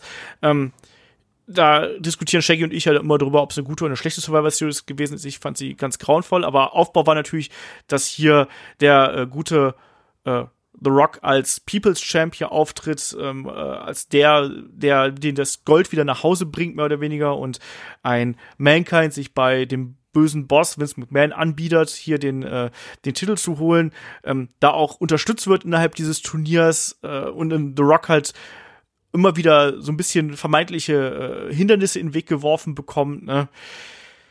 Und dann am Ende gab es dann natürlich die Anspielung auf den Montreal Screwjob und wer wurde gescrewt? Es war natürlich Mankind. So, natürlich. bam. und das hat natürlich dann auch äh, einen The Rock erstmal noch viel stärker äh, ja nach oben gebracht, weil er plötzlich klar, ein Babyface Run ist halt super, aber er konnte als als Heel noch viel viel besser agieren, als er das dann eigentlich äh, getan hat und das, diese Verbindung hielt ja auch nicht lange, weil die Leute liebten ja ihn trotzdem, weil er so charismatisch gewesen ist, weil er so gut reden konnte. Aber an dem Abend ähm, war das schon sehr überraschend und hat auf jeden Fall gut auch in diese Entwicklung gepasst. Einfach alles kann passieren und in dem Moment hat das funktioniert. David, fällt dir noch was ein? Ich würde noch gern CM Punk in den Raum werfen. Und zwar ja. bei der tausendsten Raw-Ausgabe, wo halt ein Superstar nach dem anderen da waren. Da gab es halt ein Match äh, zwischen ihm und John Cena, wo dann irgendwann Big Show eingegriffen äh, hat. Der hat dann, man muss dazu sagen, Punk und Cena waren halt beide Faces, äh, beide beliebt. Big Show greift ein, attackiert äh, Cena, aber CM Punk hat halt nicht wirklich dann reagiert. Also er hat dann eben nicht geholfen, wie man es eigentlich erwarten müsste. Äh, dann kam halt The Rock rein, macht den Safe eigentlich für Cena und äh, CM Punk attackiert aber The Rock. Ja. Und das ist jetzt nicht unbedingt ein heel wo man sagt so, ja, der Hintergrund ist da mega spannend oder hat die größte Wirkung, sondern die größte Wirkung für mich hat, hatte das in dem Moment, dass er durch diese Aktion, durch diesen Turn eine Stufe nach oben gestiegen ist. Weil nicht ja. nur, dass er halt gegen einen John Cena geturnt ist, sondern ein, auch noch gegen einen fucking The Rock bei War 1000, was eigentlich heilig ist und das hat halt auch Impact sondergleichen. Und in dem Moment war einfach CM Punk der absolute Star. Genau, er war der absolute Superbösewicht in dem Augenblick, weil er die zwei größten Stars der Company hier einfach attackiert hat. Und äh, such dir die größten Namen aus und attackier die, dann bist du automatisch auch einer. Das ist auch so ein beliebtes äh, Heal-Motto. Ähm, ich nenne jetzt einfach noch so zwei, drei, die wir hier noch so auf der Liste haben. Ne? Es gab beispielsweise ähm, 2008 den äh, Heel-Turn von Chris Jericho damals gegen Shawn Michaels. Das hat sich auch ein bisschen gezogen. Jericho war erstmal so ein bisschen involviert in die Fehde zwischen ähm, Michaels und Batista und dann gab es ja irgendwann diese Attacke äh, bei äh, Jerichos Highlight Reel, wo er dann einen Michaels durch den, ja, durch diesen baumelnden, aufgehängten Bildschirm da geschlagen hat. Es gab ja dann auch die Geschichte mit Shawn Michaels Auge, was ja dann auch einen echten Hintergrund hinterher gehabt hat. Ähm, der, der Babyface-Run damals von einem äh, Jericho war zu der Zeit echt ganz, ganz grauen, grauenhaft. Wir haben gerade noch so ein bisschen drüber gerätselt, welcher Babyface-Run das jetzt gewesen ist, weil da gab es mehrere, die merkwürdig waren. Aber der hier war absolut äh, nicht gut und trotzdem kam das hier ähm, es kam jetzt nicht überraschend, aber es war in der Intensität, wie es durchgeführt worden ist, war es eben sehr interessant und das hat eben dann auch gut funktioniert. Was auch gut funktioniert hat, war schon damals der, äh, der Heel-Turn von einem AJ Styles 2016 zu, ähm, ja, quasi zu seinen Brüdern, ne, zu Gallows und Anderson, was wir gehabt haben, gegen einen John Cena. John Cena immer auch sehr klassisch. Genau, ganz, ganz klassisch, ja. ja. Und gegen John Cena geht eh immer. Und da kann man auch noch hier den, äh, was? Ja, eigentlich stimmt es ja, ist traurig, aber gegen John Cena's Turn funktioniert immer. Das, das geht halt eben immer, ja. Also, die, die muss man da einfach da irgendwie alle mit reinnehmen. Es gibt noch tausend mehr, also schreibt uns ja gern, was eure Heel-Turns natürlich gewesen sind, die euch so besonders im Gedächtnis geblieben sind.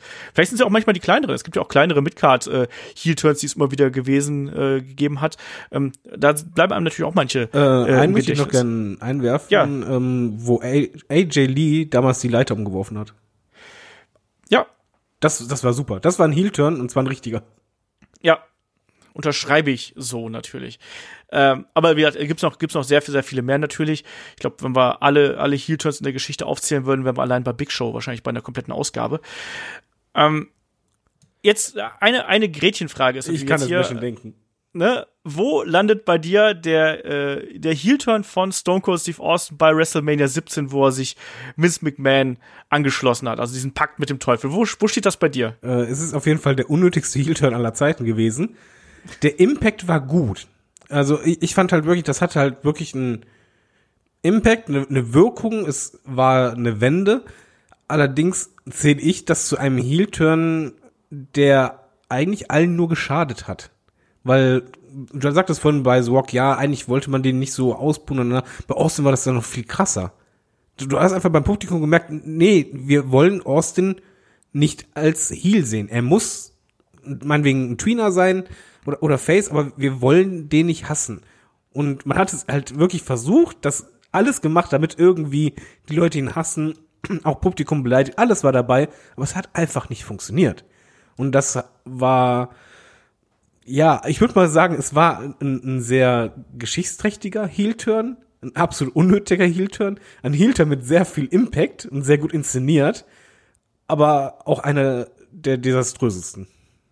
Ja, generell ist es ja immer so ein Problem, wenn quasi ein Heel-Turn erzwungen wird und du in dem Moment nicht den richtigen Twist in der Geschichte oder im Charakter findest, dass die Zuschauer auf einmal sagen, so, den, den hasse ich jetzt. Und bei Steve Austin war der Zeitpunkt halt nicht da. Die Leute, Mit- Vor allem die, Die Leute- Vorgeschichte noch dazu. Ja, Vince. eben.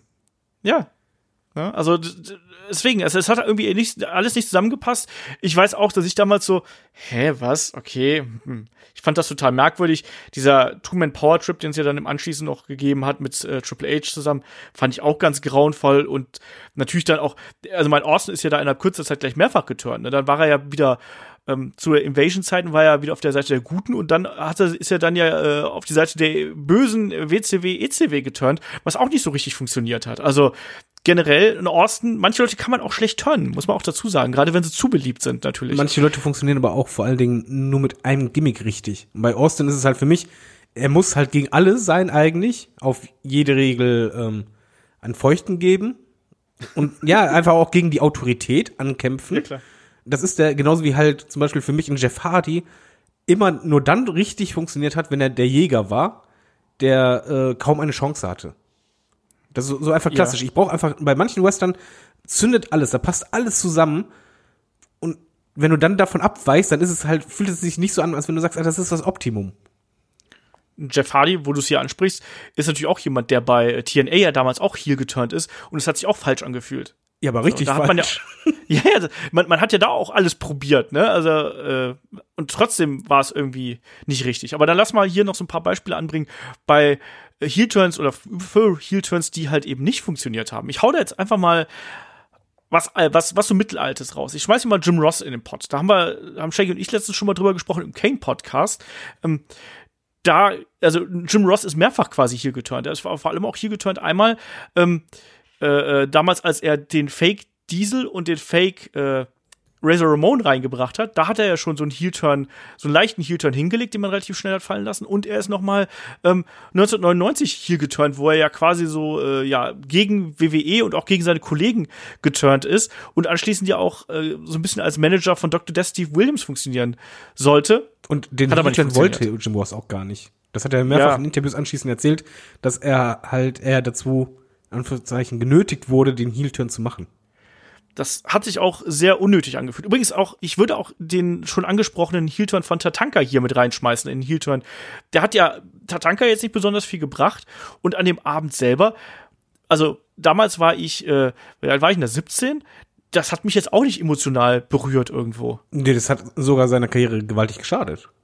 Ja. Weil er war ja eigentlich wirklich keiner, der jetzt im Main Event war, aber er war vom, vom Beliebtheitsfaktor her ganz weit oben. Und das hast du einfach dann genommen und da blieb halt nicht mehr so viel. Das war nicht so gut. Genauso wie halt äh, Goldberg Heel Turn. Das, das kannst du halt nicht bringen. Das ist so vergleichbar wie mit, mit Austin. Das ist einfach, Goldberg ist jemand, der, der muss halt der Brecher sein, aber eigentlich ist das halt äh, kein Assi. Ja, weil der, der muss ja gar nicht böse sein, weil der bringt ja eigentlich alles mit, um seinen Gegner so auseinanderzunehmen. Der hat ja eigentlich gar nicht nötig, um es mal so auszudrücken. Und dass er sich dann quasi an die Seite von äh, Vince Russo damals geschlagen hat, hat man sich auch gefragt, ah, okay, und das war echt auch nicht, das war auch nicht gut. Ich habe mir das auch nochmal angeschaut vom äh, Great American Bash 2000 damals. Da hast du dich halt eben da wirklich gefragt, so, okay, auch die, die Umsetzung war halt kacke. Ne, da da äh, ist, ist äh, Kevin Nash damals, der damals der Gute gewesen ist, äh, muss man zu sagen, gegen äh, Jeff Jarrett ist halt äh, damals von äh, der äh, New Blood äh, attackiert worden. Und dann kam erst Goldbergs Monster Truck raus, was schon albern genug ist, und dann kam Goldberg noch dazu und dann standen irgendwann Nash und äh, Jarrett nebeneinander und Nash deutet so auf Jarrett so nach dem Motto, hier, spear ihn, spear ihn. Und natürlich speart Goldberg dann Kevin Nash und denkst so, ja, okay. Hier ist äh, Banane. naja. Aber, äh, hier war halt schlechte Ausführung, aber es gibt auch sehr gute Ausführungen, aber total schlechter Turn. Äh, das wäre Wikishi. Mit, Ja. mit einer der größten Storylines, die es je in der WWE gab und ähm, wo es vor allen Dingen jeden juckte es unter den Fingernägeln. Oh mein Gott, wer war das? Wer hat Stone Cold umgefahren? und die größten Namen hattest du im Kopf und dann ja, die größten Verschwörungen und am besten noch irgendwie McMahons involviert oder so und dann Wikishi der Typ, den du halt einfach mochtest, das war einfach der nette Kerl. Und der halt Spaß gebracht hat und plötzlich war er Heal. Und das hat sowas von nicht funktioniert. Das, also nicht- man kann doch nicht mal sagen, dass irgendwie er so groß ausgebucht wurde im Laufe seiner Ziel, äh, seines Ziel, ähm, wie sagt man nicht? Runs? Runs, danke. Sondern das war einfach so, nee. Ja. Du hast dir einfach was viel Größeres erwartet und dann steht dann irgendwann Rikishi im Ring und sagt, I did it for The Rock. Way Mysterio ist auch mal geturnt beim Royal Rumble, als er als Nummer 30er rauskam. das stimmt. Ganz, ganz, ganz, ganz kurzzeitig. Ich musste gerade, als du, ähm, als wir über MJF gesprochen haben, das habe ich ganz vergessen zu erwähnen, ähm, so von wegen Kurzzeit-Turns, ähm, da, das ist ja eine, also ein bisschen eine Verbindung gewesen zu dem Match zwischen Bret Hart und Bob Backlund damals bei der Survivor Series, wo ja ein Owen Hart der Adjutant von Bob Backlund war und die Eltern von Bret ja quasi angefleht hat, irgendwie das Handtuch zu werfen und dann hat er sie ja irgendwann überzeugt gehabt und dann haben sie das Handtuch geworfen. Ähm, oh mein Gott, warum haben wir den überhaupt nicht erwähnt? ne? Aber da, er war ja vorher, er war ja Heel und er war dann quasi im Match war er ja wieder Face, weil er Mitleid gezeigt hat und so. Und da ist er dann direkt wieder Heel geturnt, ähm, weil er, weil das ja ein Trick von ihm war, damit Bret Hart den Gürtel los wird. Ja, aber deswegen war das ja eigentlich kein, kein Face-Turn, sondern das war ja einfach eine äh, Taktik. Ja, ja, aber deswegen passt er hier eigentlich nicht im Podcast, aber ich wollte nur mal drüber reden. Nein, ich wollte aber, aber hier ist zum Beispiel ein Beispiel dafür, wie sehr ein Heel-Turn auch jemandem helfen kann. Weil bei Owen Hart war es einfach, Auf jeden Fall. in dem Moment, wo er Heel geturnt war, war er auf einmal richtig interessant und vorher war es halt nicht der Fall. Ja. Super, auch super Beispiel, super Fehde natürlich auch. Hatten wir ja auch schon mal in diversen Podcasts besprochen. Ähm, auf jeden Fall, Owen Hart fällt da auf jeden Fall äh, sehr, sehr mit rein ähm, und passt eigentlich jetzt gar nicht in die Kategorie, über die wir hier sprechen. Äh, wenn wir bei Brüdern sind, um so ein bisschen den Bogen wieder zu den schlechten Heel-Turns zu schlagen, äh, 2002 ist Matt Hardy gegen Jeff Hardy geturnt. Das hat auch nicht funktioniert, weil klar, es war so ein bisschen, er wollte ihn so ein bisschen vor sich selber schützen und so, weil der Jeff so ein bisschen ungestüm gewesen ist und immer so Blödsinn gemacht hat, natürlich. Auch teilweise die beiden Matches und Titel gekostet hat. Aber zur damaligen Zeit wollte man die Hardys nicht gegeneinander haben, sondern du wolltest die miteinander haben, weil die Hardys halt geil waren und du wolltest da nicht auf einmal Singles-Wrestler haben. Matt Hardy hat er echt lange davon gebraucht, bis er dann sich wieder von diesem verunglückten Heel-Turn so ein bisschen erholt hat. Und eigentlich ist er erst wieder unterhaltsam geworden, als er dann The One geworden ist, als er quasi eine komplett neues, neuen Charakter entwickelt hat. Aber da gibt's Matches zwischen den beiden, die sind echt schlimm. Die sind echt nicht gut und Die Matches zwischen den beiden waren irgendwie nie richtig gut. Es gab doch einen WrestleMania-Match zwischen den Ja. beiden, so ein, so ein, das war aber okay, Nee, aber das- nie richtig gut. Das war, eben, das war nicht richtig gut. Eigentlich erschreckend, aber ist so. Äh, aber auch nicht richtig gut und komplett komisch für dich als Fan. Eine Skurrilität. Jim Duggan ist irgendwann zu Team America geturnt. nee, zu Team Canada. Äh, äh, äh, Canada geturnt, Entschuldigung. Der, der Amerikaner schlechthin, der eigentlich davon lebt, dass er USA ruft, turnt zu Team Kanada und es macht keinen Sinn. Ja, es macht halt gar keinen Sinn und vor allem war es auch damals so, dass er ja erst quasi widerwillig bei diesem Stable gewesen ist und dann ja auf einmal sich dann doch dafür entschieden, ach ja, ich kann ja eigentlich auch äh, Kanadier sein. Und das fühlte sich halt auch einfach dumm an. Also es hat halt überhaupt gar keinen Sinn ergeben und generell gibt es ja genug, genug Heel-Turns, die dann einfach nicht angenommen worden sind. Man hat ja auch mal äh, bei der NWA versucht, zum Beispiel die, die Legion of Doom Heel zu turnen. Da haben wir, glaube ich, auch schon beim Legion of Doom Podcast drüber gesprochen. Das hat auch nicht funktioniert. Und im Endeffekt ist ja auch sogar der, der Fingerpoke of Doom war übrigens ja auch quasi ein Heel-Turn, nämlich von Kevin Nash. Ne? War das ja ein, damals? Das, ist stimmt, das war eigentlich ein Heel-Turn, aber den hast du gar nicht so wahrgenommen. Nee, weil es eh totale Kacke einfach gewesen ist. Es war einfach ein Heel-Turn gegen generell alles und jeden. Genau das. Aber Ähm, äh, jetzt, wenn du bedenkst, was wir hier auflisten, du hattest vorhin halt gesagt, ja, das fühlte sich organisch an. Und ich glaube, das ist beim Heel-Turn verdammt wichtig, dass du halt als Fan das Gefühl hast, ja, irgendwie passt es. Selbst wenn es dich überrascht, irgendwie so, nee, irgendwie, irgendwie stimmt das schon, damit es überhaupt funktioniert, weil ein Heel-Turn, ja, im Grunde muss man ja sagen, entweder funktioniert sofort oder gar nicht. Ja. Und das merkst du eigentlich sofort in diesem Moment. Ich meine, du hast natürlich noch die Möglichkeit, irgendwie den Charakter zu retten, indem du dann eben im Folge dieses Heel-Turns nochmal äh, noch mal neu formst irgendwo. Aber oftmals klappt das ja dann auch irgendwie so, zum Beispiel bei so Rikishi hat man es ja auch nicht so wirklich geschafft. Der war dann zwar so ein bisschen im Main Event dabei und dann irgendwann steckt er in einem Tag Team mit Haku. Also, Ja. das, das war auch nicht so geil. Ja, also, naja, ähm, wir haben noch, ich habe noch so zwei Punkte hier auf der Liste, die wir noch abhaken äh, sollten. Zum einen gibt es natürlich zwei Namen, die haben wir heute schon diverse Male genannt, ähm, von denen wir, glaube ich, seit Jahrzehnten spekulieren, gefühlt, ob sie noch Heel turnen werden. Roman Reigns und John Cena, glaubst du, wir sehen einen von den beiden als Heel? Als klassischen Heel. Also nicht, dass sie ausgebucht werden vom Publikum, einfach so, sondern als klassischen Heel. Ich sag mal so, John Cena hat ja mal den Heel-Turn angedeutet bei War After Mania, indem er halt mit der Ferse gedreht hat. Übrigens ein super Moment, wo du auch gemerkt hast, wie sehr sich die Fans das wünschen eigentlich. Weil ich glaube, äh, wir alle wissen auch, wie verdammt gut John Cena am, am Mikrofon ist und dass er auch eigentlich einen richtig guten Heel darstellen kann. Ja. Ich würde es zu gerne sehen. Wenn ich einen Wunsch frei hätte, wo Vince sagt von so, hey, hier beim Booking, was, was wünschst du dir mal demnächst? Äh, alle Stars, die gerade da sind, können zurückkommen. Hm, sag mal, würde ich sagen, John Cena, Heel One, meinetwegen ein halbes Jahr, bitte. Und er wird es aber nicht machen. Also John Cena ist, glaube ich, zu alt. Äh, es gibt ja keinen Grund mehr dafür. Welche Motivation? Weil ein Heel braucht eine Motivation. Welche sollte er haben? Da gibt's halt nicht viel außer halt vielleicht Eifersucht auf die aktuelle Generation, was Banane ist, weil er alle Titel ge- geholt hat, zigtausendmal. Er hat sogar geschafft, aus äh, Once in a Lifetime Twice in, life, äh, in the Lifetime zu machen. Der hat alles geschafft. Ähm, es, es macht halt keinen, keinen Sinn. Roman Reigns hingegen, wenn man nicht super dumm ist, macht man das. Weil ich glaube, Ja. äh, Roman Reigns ist derjenige, wo wir schon seit Jahren, glaube ich, das Gefühl haben, keiner boot ja ihn aus, sondern einfach nur dieses Booking. Wir wollen halt dieses Booking nicht. Und er bringt ja alles mit, um absolut überzeugend zu sein. Und ich glaube halt auch allein schon von der Mimik und von der Statur her und äh, wie der wirkt, der könnte einfach auch ein richtig guter Heel sein und Spaß haben und dadurch die Reputation kriegen, dass wenn er dann Face-turnen würde, ihn die Leute sogar feiern könnten. Ja, und vor allem Roman Reigns Charakter ist momentan so langweilig. Es tut mir leid, also da Der kann man den, langweilig. da kann man den noch so oft mit Hundefutter einschmieren oder was weiß ich was mit dem machen. Der ist einfach langweilig. Ähm, klar, ne, kriegt er seine Revanche und klar wird er jetzt bei TLC dem Kollegen Corbin vermöppen. Aber der ist, der fühlt sich doch an wie ein Relikt aus der Shield-Zeit. Also der, der hat noch die Musik von The Shield, er hat das Outfit von The Shield, der, der steht seit, seit Jahren. Also äh, wir, wir motzen oft, oder wir haben zuletzt drüber gemotzt, dass ein, ein Seth Rollins so ein bisschen langweilig geworden ist. Aber da gab es wenigstens den Mut zur Entwicklung. Und bei Roman Reigns, ah, also ja, doch, er wird, wurde dann zumindest irgendwann mal Big Dog genannt. ja, ich finde das da- so schrecklich im Übrigen. ich finde das so übel. Ja, nein, bei ihm ist einfach Stagnation und du merkst, eigentlich schreit alles danach nach einem Heel-Turn und ich verstehe halt noch nicht, warum. Okay, er verkauft Merchandise, kann ich absolut verstehen, aber eigentlich kannst du noch viel mehr Merchandise verkaufen, wenn er dann später noch mal face turnt.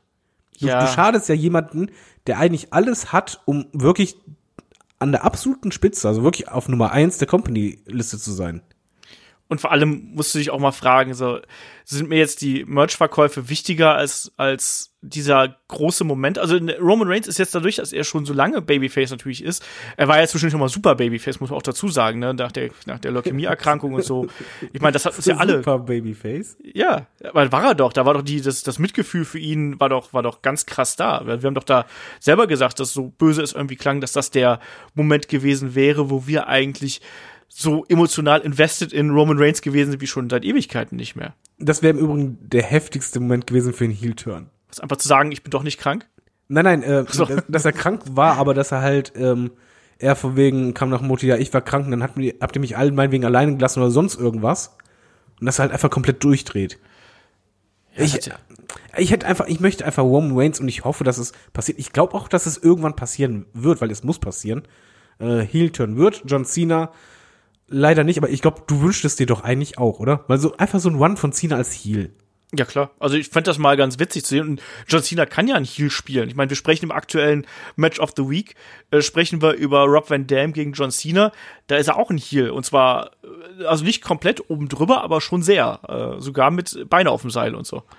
Ja, und hat Spaß dran. Genau, und hat Spaß Das dran. Ich glaube, der, der könnte das. Der, der, der kann das, glaube ich, ganz gut. Ich meine, es gab Auseinandersetzungen, wo er ja auch dann eher der Heel gewesen ist, aber eben nie dauerhaft. Ich glaube, der könnte das. Und Roman Reigns könnte das auch, aber ja, ich weiß nicht, das, das ist immer eben, eben schwierig. Ich glaube, man muss sich da vielleicht, vielleicht hebt man sich Roman Reigns noch ein bisschen auf, so, aber irgendwann muss es halt machen.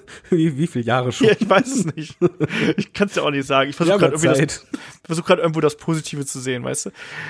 Ja, ne, also auch zum Beispiel, einen, äh, äh, wo wir gerade bei Wrestlern gewesen sind, die immer vom Heel-Turn profitiert haben. Denn Randy Orton hat übrigens auch immer davon profitiert.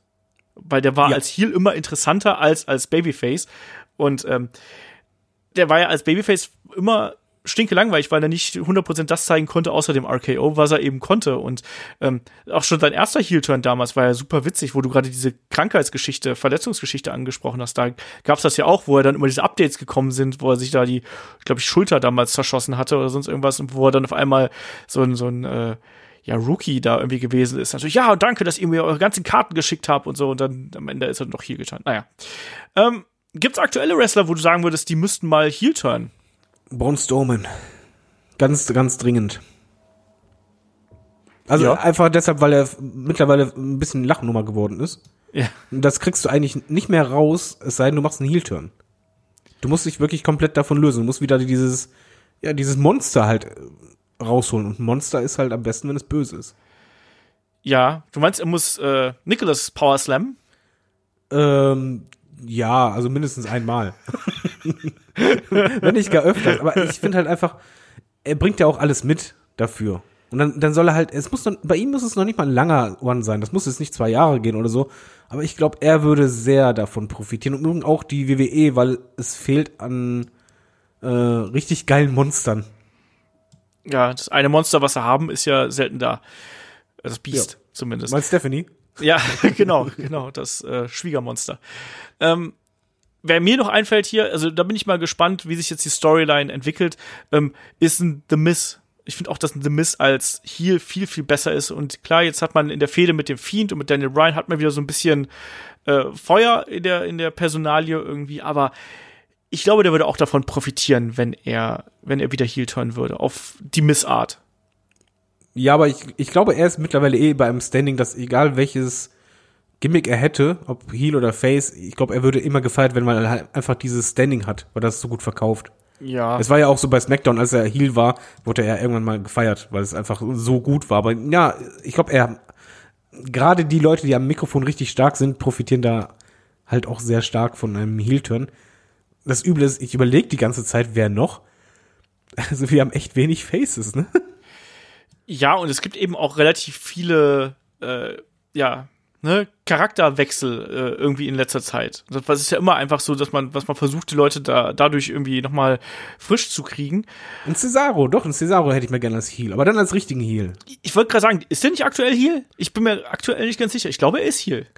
Ja, nee, ich möchte ihn richtig haben. Richtig, Okay. ri- so richtig, was ich, äh, Badass-Typen, ich glaube, das könnte rocken. Lass mal so von der Kette ein bisschen. Ja, das Cesaro passt auch, äh, ja. Äh, Ich weiß auch nicht genau, was WWE für längere Pläne mit Cesaro pflegt, wenn überhaupt, aber naja. Äh, Gar keine. We weißt du, wo ich übrigens Schiss vor hätte? Ich weiß, ein, glaub, ein, irgendeiner von uns mag es oder äh, spekuliert drauf und hofft drauf. Ein Heel-Turn innerhalb von New Day. Ja, ich werd, mir wird auch immer vorgeworfen, dass ich versuchen würde, äh, The New Day zu splitten.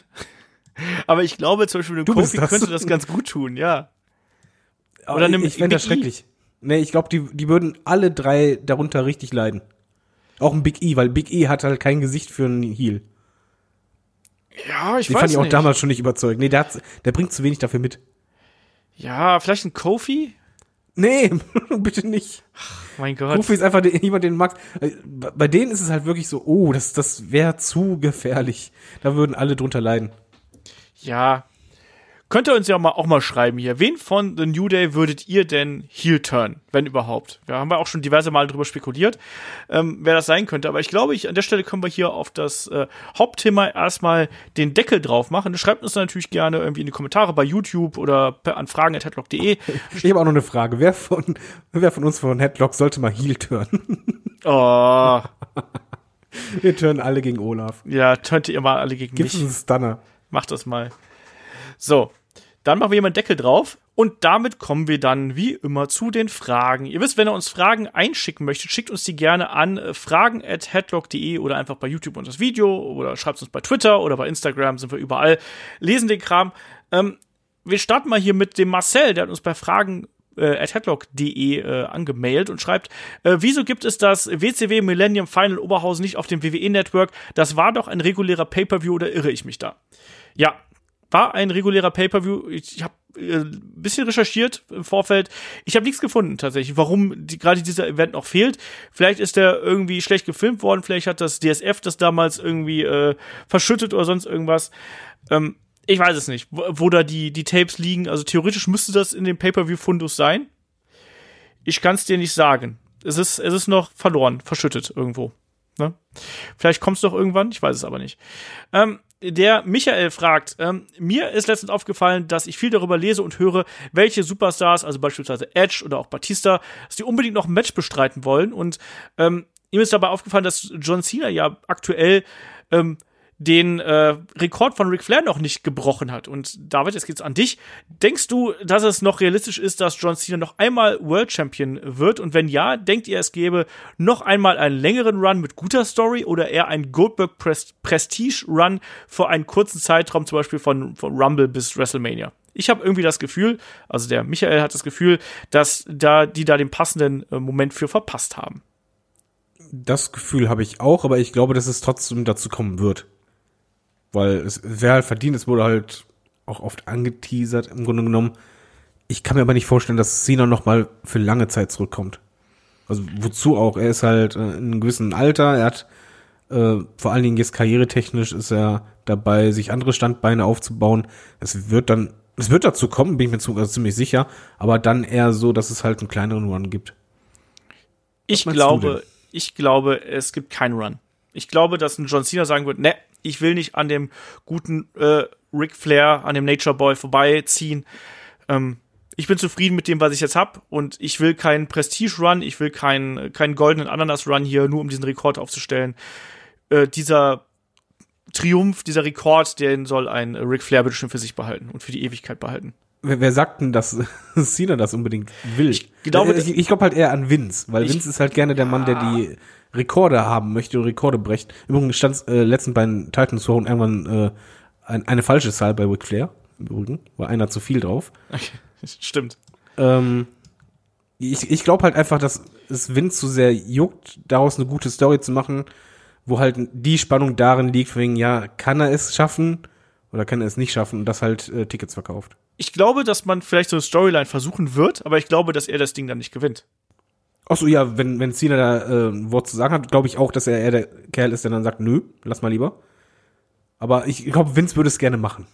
Ja, also so, so eine Story fände ich übrigens mal ganz spannend. So ähnlich wie man es ja damals bei ähm, Ric Flair von mir aus gemacht hat mit dieser Retirement-Geschichte. Vielleicht auch da dann sagt, hier, ne, Titel gegen Retirement oder was auch immer. Warum nicht? Also wenn's, wenn's die, wenn die Geschichte entsprechend gut aufbereitet ist, fände ich das ganz spannend. Ähm, der Dominik äh, fragt uns zum einen, die Frage kam äh, gerade eben noch rein. Ähm, Moment. So. Meint ihr, Brock Lesnar taucht deshalb so selten auf, weil es keine wirklichen Gegner mehr für ihn gibt? David. Nein, Brock Lesnar taucht einfach nur nicht so oft auf, weil er hat ja eine gewisse Anzahl an Auftritten, wird fürstlich bezahlt und jeder Auftritt mehr kostet extra. Warum sollte der da jetzt öfters auftreten? ich habe hab mir auch meine Antwort wäre gewesen, weil er der smarteste Mann im Wrestling ist. Deswegen, also der der hat sich festschreiben lassen, wie oft er auftritt. Alles andere kostet extra. Jede Minute kostet extra sozusagen. Ähm, nee, also das hat nichts mit den Gegnern zu tun. Also ich glaube auch nicht, dass du da ihm damit kommen kannst mit, oh, du tritt doch mal gegen den an. Das ist voll der große Name. Dem ist das doch relativ. Ich glaube, dem ist das relativ egal. Einfach. Ich glaube, der ist ein Businessman, der will gucken, dass, dass er für sich und seine Familie für die nächsten 70 Jahre ausgesorgt hat. Und äh, der ist doch super smart im Endeffekt. Das ist ein guter, guter Geschäftsmann, der weiß, was sein Name wert ist. Ähm, Wir alle hätten gerne so einen Vertrag. auf jeden Fall. Ich würde auch nur gerne einen Artikel pro Monat schreiben und dann, äh, wenn ich wieder angefragt werde, das Doppelte nehmen. so, also, Oder warum denn nicht? Hm. Ja, genau. Ähm, und für den Saudi-Prinzen schreiben oder so. Nein, wahrscheinlich nicht. Ähm, der Dominik fragt per Facebook, wer gewinnt den Royal Rumble? Für mich wird's Alistair Black. Ja, David, wer wird's für dich? Ich habe absolut keine Ahnung, weil sich so keiner herauskristallisiert, wo ich denke, ah, unbedingt bitte. Ja, Seth Rollins wäre eigentlich so ein Kandidat normalerweise, aber der hat ja halt schon die ganze Zeit Titel gehabt und dumm gefädelt. Ähm, Ich weiß es nicht. Also ich sag halt wirklich in diesem Jahr ausnahmsweise, ich weiß es nicht, weil sich halt keiner für mich so mega ähm, ja, aufdrängt dafür. Ja, ja, eigentlich. Also ich sehe fast schon wieder Roman Reigns am Horizont. Oh, Alter. es, es ist irgendwie, es ist für mich doch irgendwie logisch. Also äh, nicht, nicht logisch, aber wenn ich mir mal so die, die Roster anschaue, ich gehe ja davon aus, dass wir jetzt vielleicht auch noch NXT-Beteiligung im Rumble haben, könnte ich mir vorstellen. Dass, dass man da noch mal so ein bisschen Abwechslung mit reinbringt, hat ja bei der Survivor Series funktioniert, könnte Oh, doch schon mal von NXT da gewinnt. Oh, wäre schön. das wäre fett. aber ich glaube, man zielt ja damit immer auf den Main Event von WrestleMania. ab. Und der Ja, Main eben, Event, komm, sagen wir Walter. nee, glaube ich nicht. Das ist ja, das ist zu viel Show, weißt du, da macht der Ringgeneral nicht mit. ähm, nein, ich, ich, wenn ich mir jetzt überlege, wa- wa- was sind denn die Main Events, potenziell Main Events für WrestleMania? Ich gehe davon aus, dass der Fiend bis äh, WrestleMania einen Titel hält. Also kann natürlich jetzt auch sich alles ändern, kann natürlich auch total daneben liegen. Und dann, aber dann überlege ich mir halt, wer, wer könnte denn Gegner sein? Wen haben wir denn da bei SmackDown? Kofi Kingston? Nee. Daniel Bryan, wie das jetzt weitergeht, muss man alles sehen. The Miz The Rock kommt sehe ich eher. Hä? The Rock kommt kurz zurück. Ja. Nee, das, Nee, du hast ja recht. Das ist halt. Ach, nö, es ist Roman. Es, es ist Roman. ja, eben. Es ist Roman.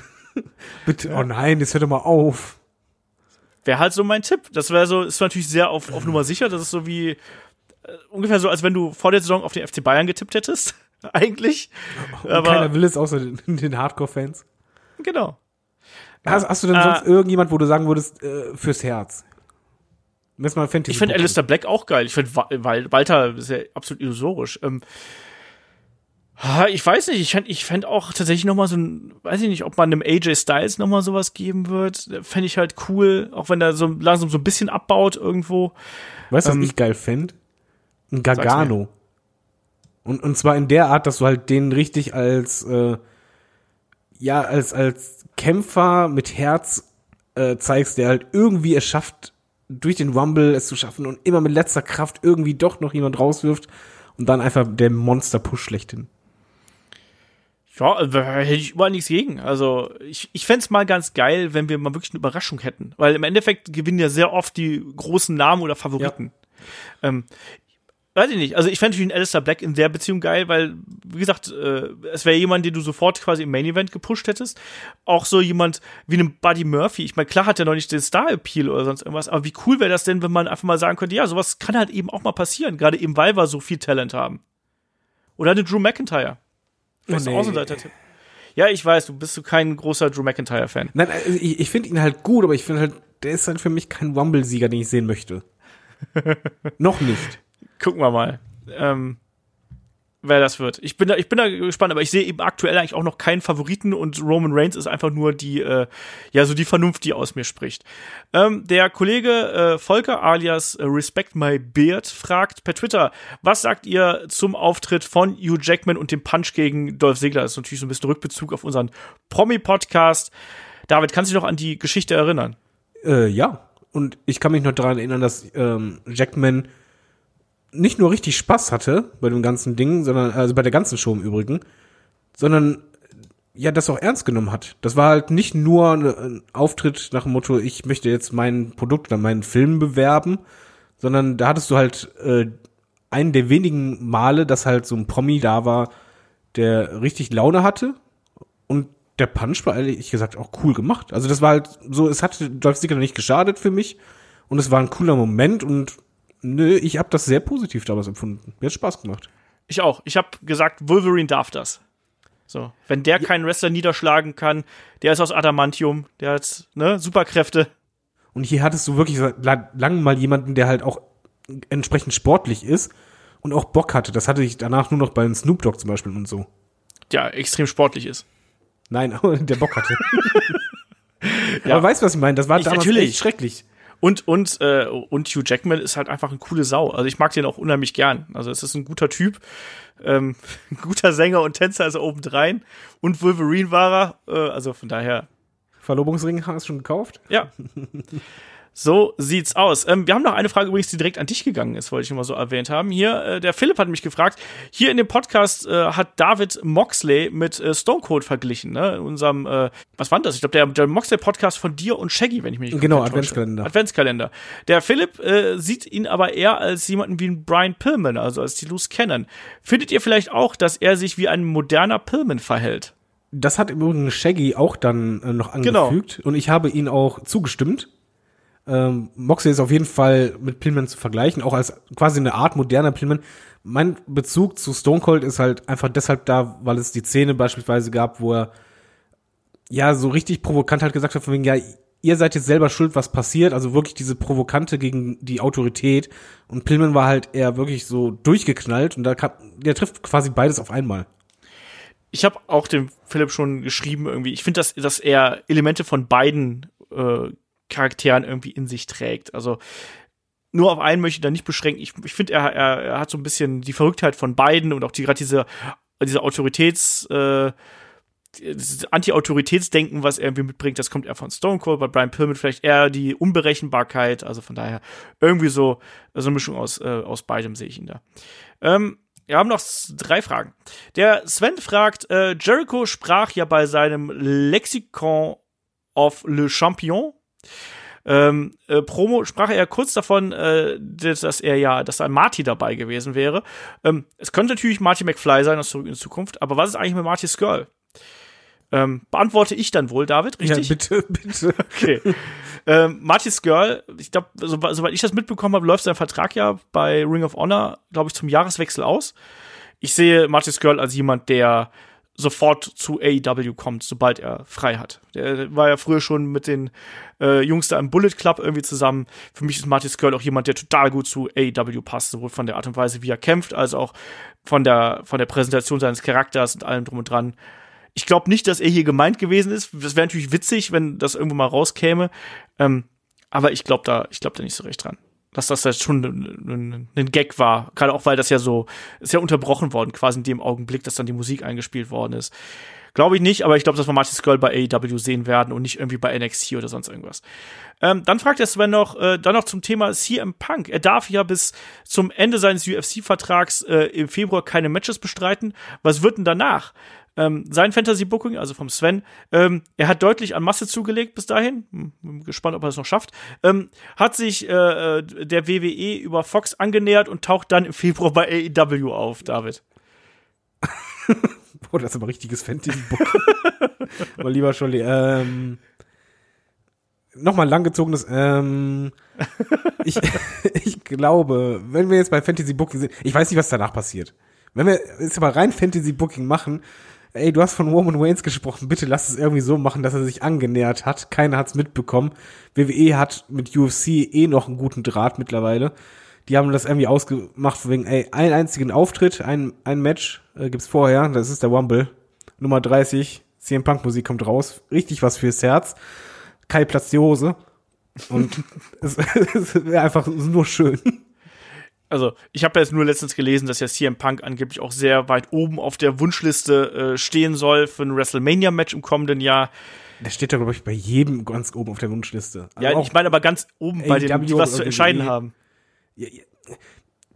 CM Punk ist Money. Ja. Also äh, egal welche Company ähm, und selbst wenn du Toastbrote verkaufen möchtest, äh, da ist CM Punk oben. Also das ist aber jetzt mal wirklich stell mal jetzt nur Fan, mal Fanbrille aufsetzen, nur Fanherz. Wie geil das wäre, wenn nix rauskommen würde und Nummer 30 wäre CM Punk. Wollte ich Alter. kaufen. Das, das würden wir alle kaufen. Uiuiui. Ja. WrestleMania würde ich dann auch kaufen, weil bis dahin dürft ihr nämlich kein weiteres Match haben. Das wäre mir wichtig. Und dann kriegen wir CM Punk gegen Brock Lesnar Teil 2. Nein, äh, dann kriegen wir ähm, CM Punk gegen auch nicht so viel. Äh, ich möchte dann irgendwie, was ich, Seth Rollins oder so. Das wäre ja auch nach der Twitter-Geschichte ja so das natürliche Gegenstück irgendwie. Ich bin gespannt. Also ich wäre natürlich geil. Ich weiß es nicht. Ich, also ich könnte es mir inzwischen ja tatsächlich vorstellen. Ich glaube eben nicht, dass er Klar ist er mit nur von Fox angestellt, aber ich glaube eben nicht, dass er so komplett unangetastet da rumrennt. Weißt du, dass er sofort, ich renne jetzt ins Studio, die Aufnahme geht los, ich quatsch mit denen und dann renne ich wieder raus. Das, das kannst du nicht. Du wirst automatisch mit den Leuten quatschen irgendwo. Und ich glaube, da wird man sehr vorsichtig die Fühler nach ihm ausstrecken. Ähm, dann fragt der Dominikaner, warum auch immer der Dominikaner heißt. Ähm, schreibt bei, bei YouTube, ähm, sprich uns beide an bei unseren Lieblingsevents-Podcast, den wir jetzt gemacht haben.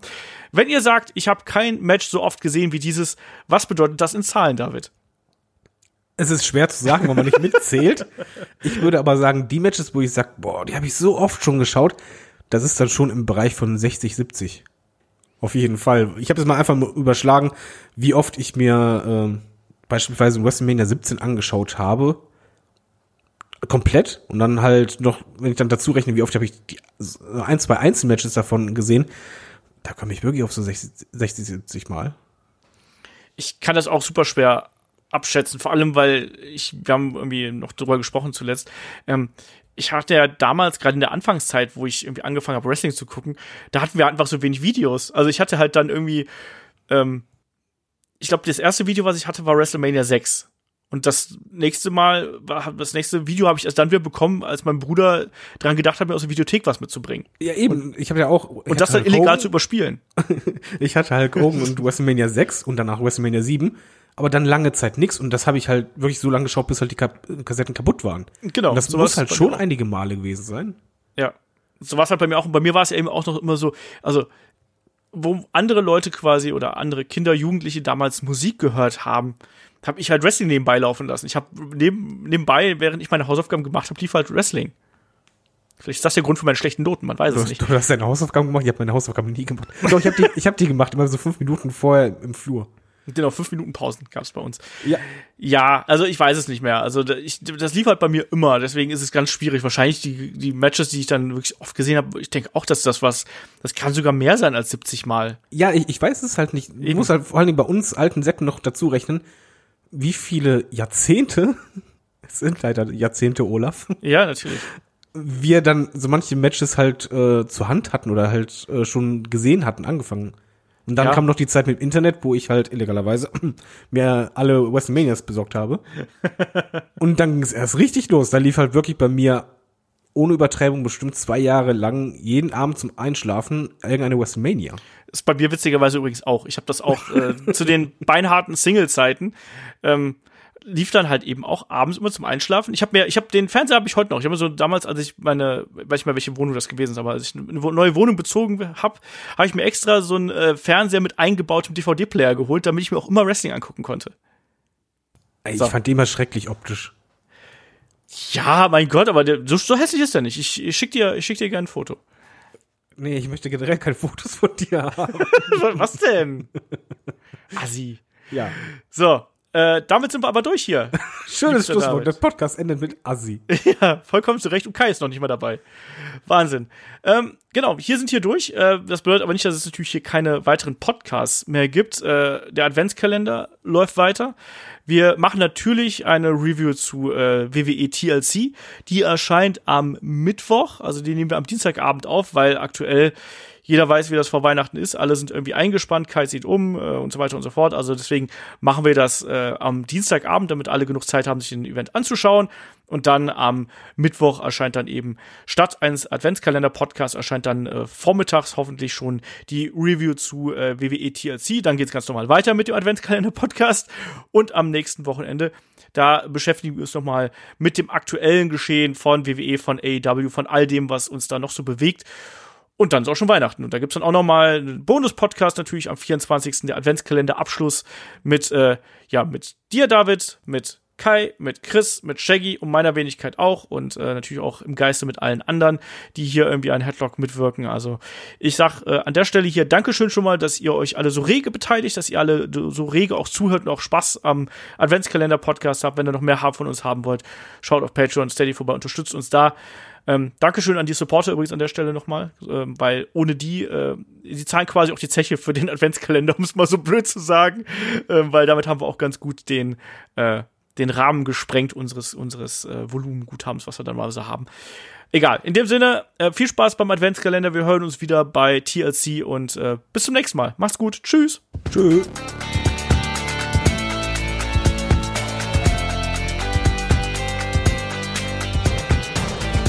Headlock, der Pro Wrestling Podcast.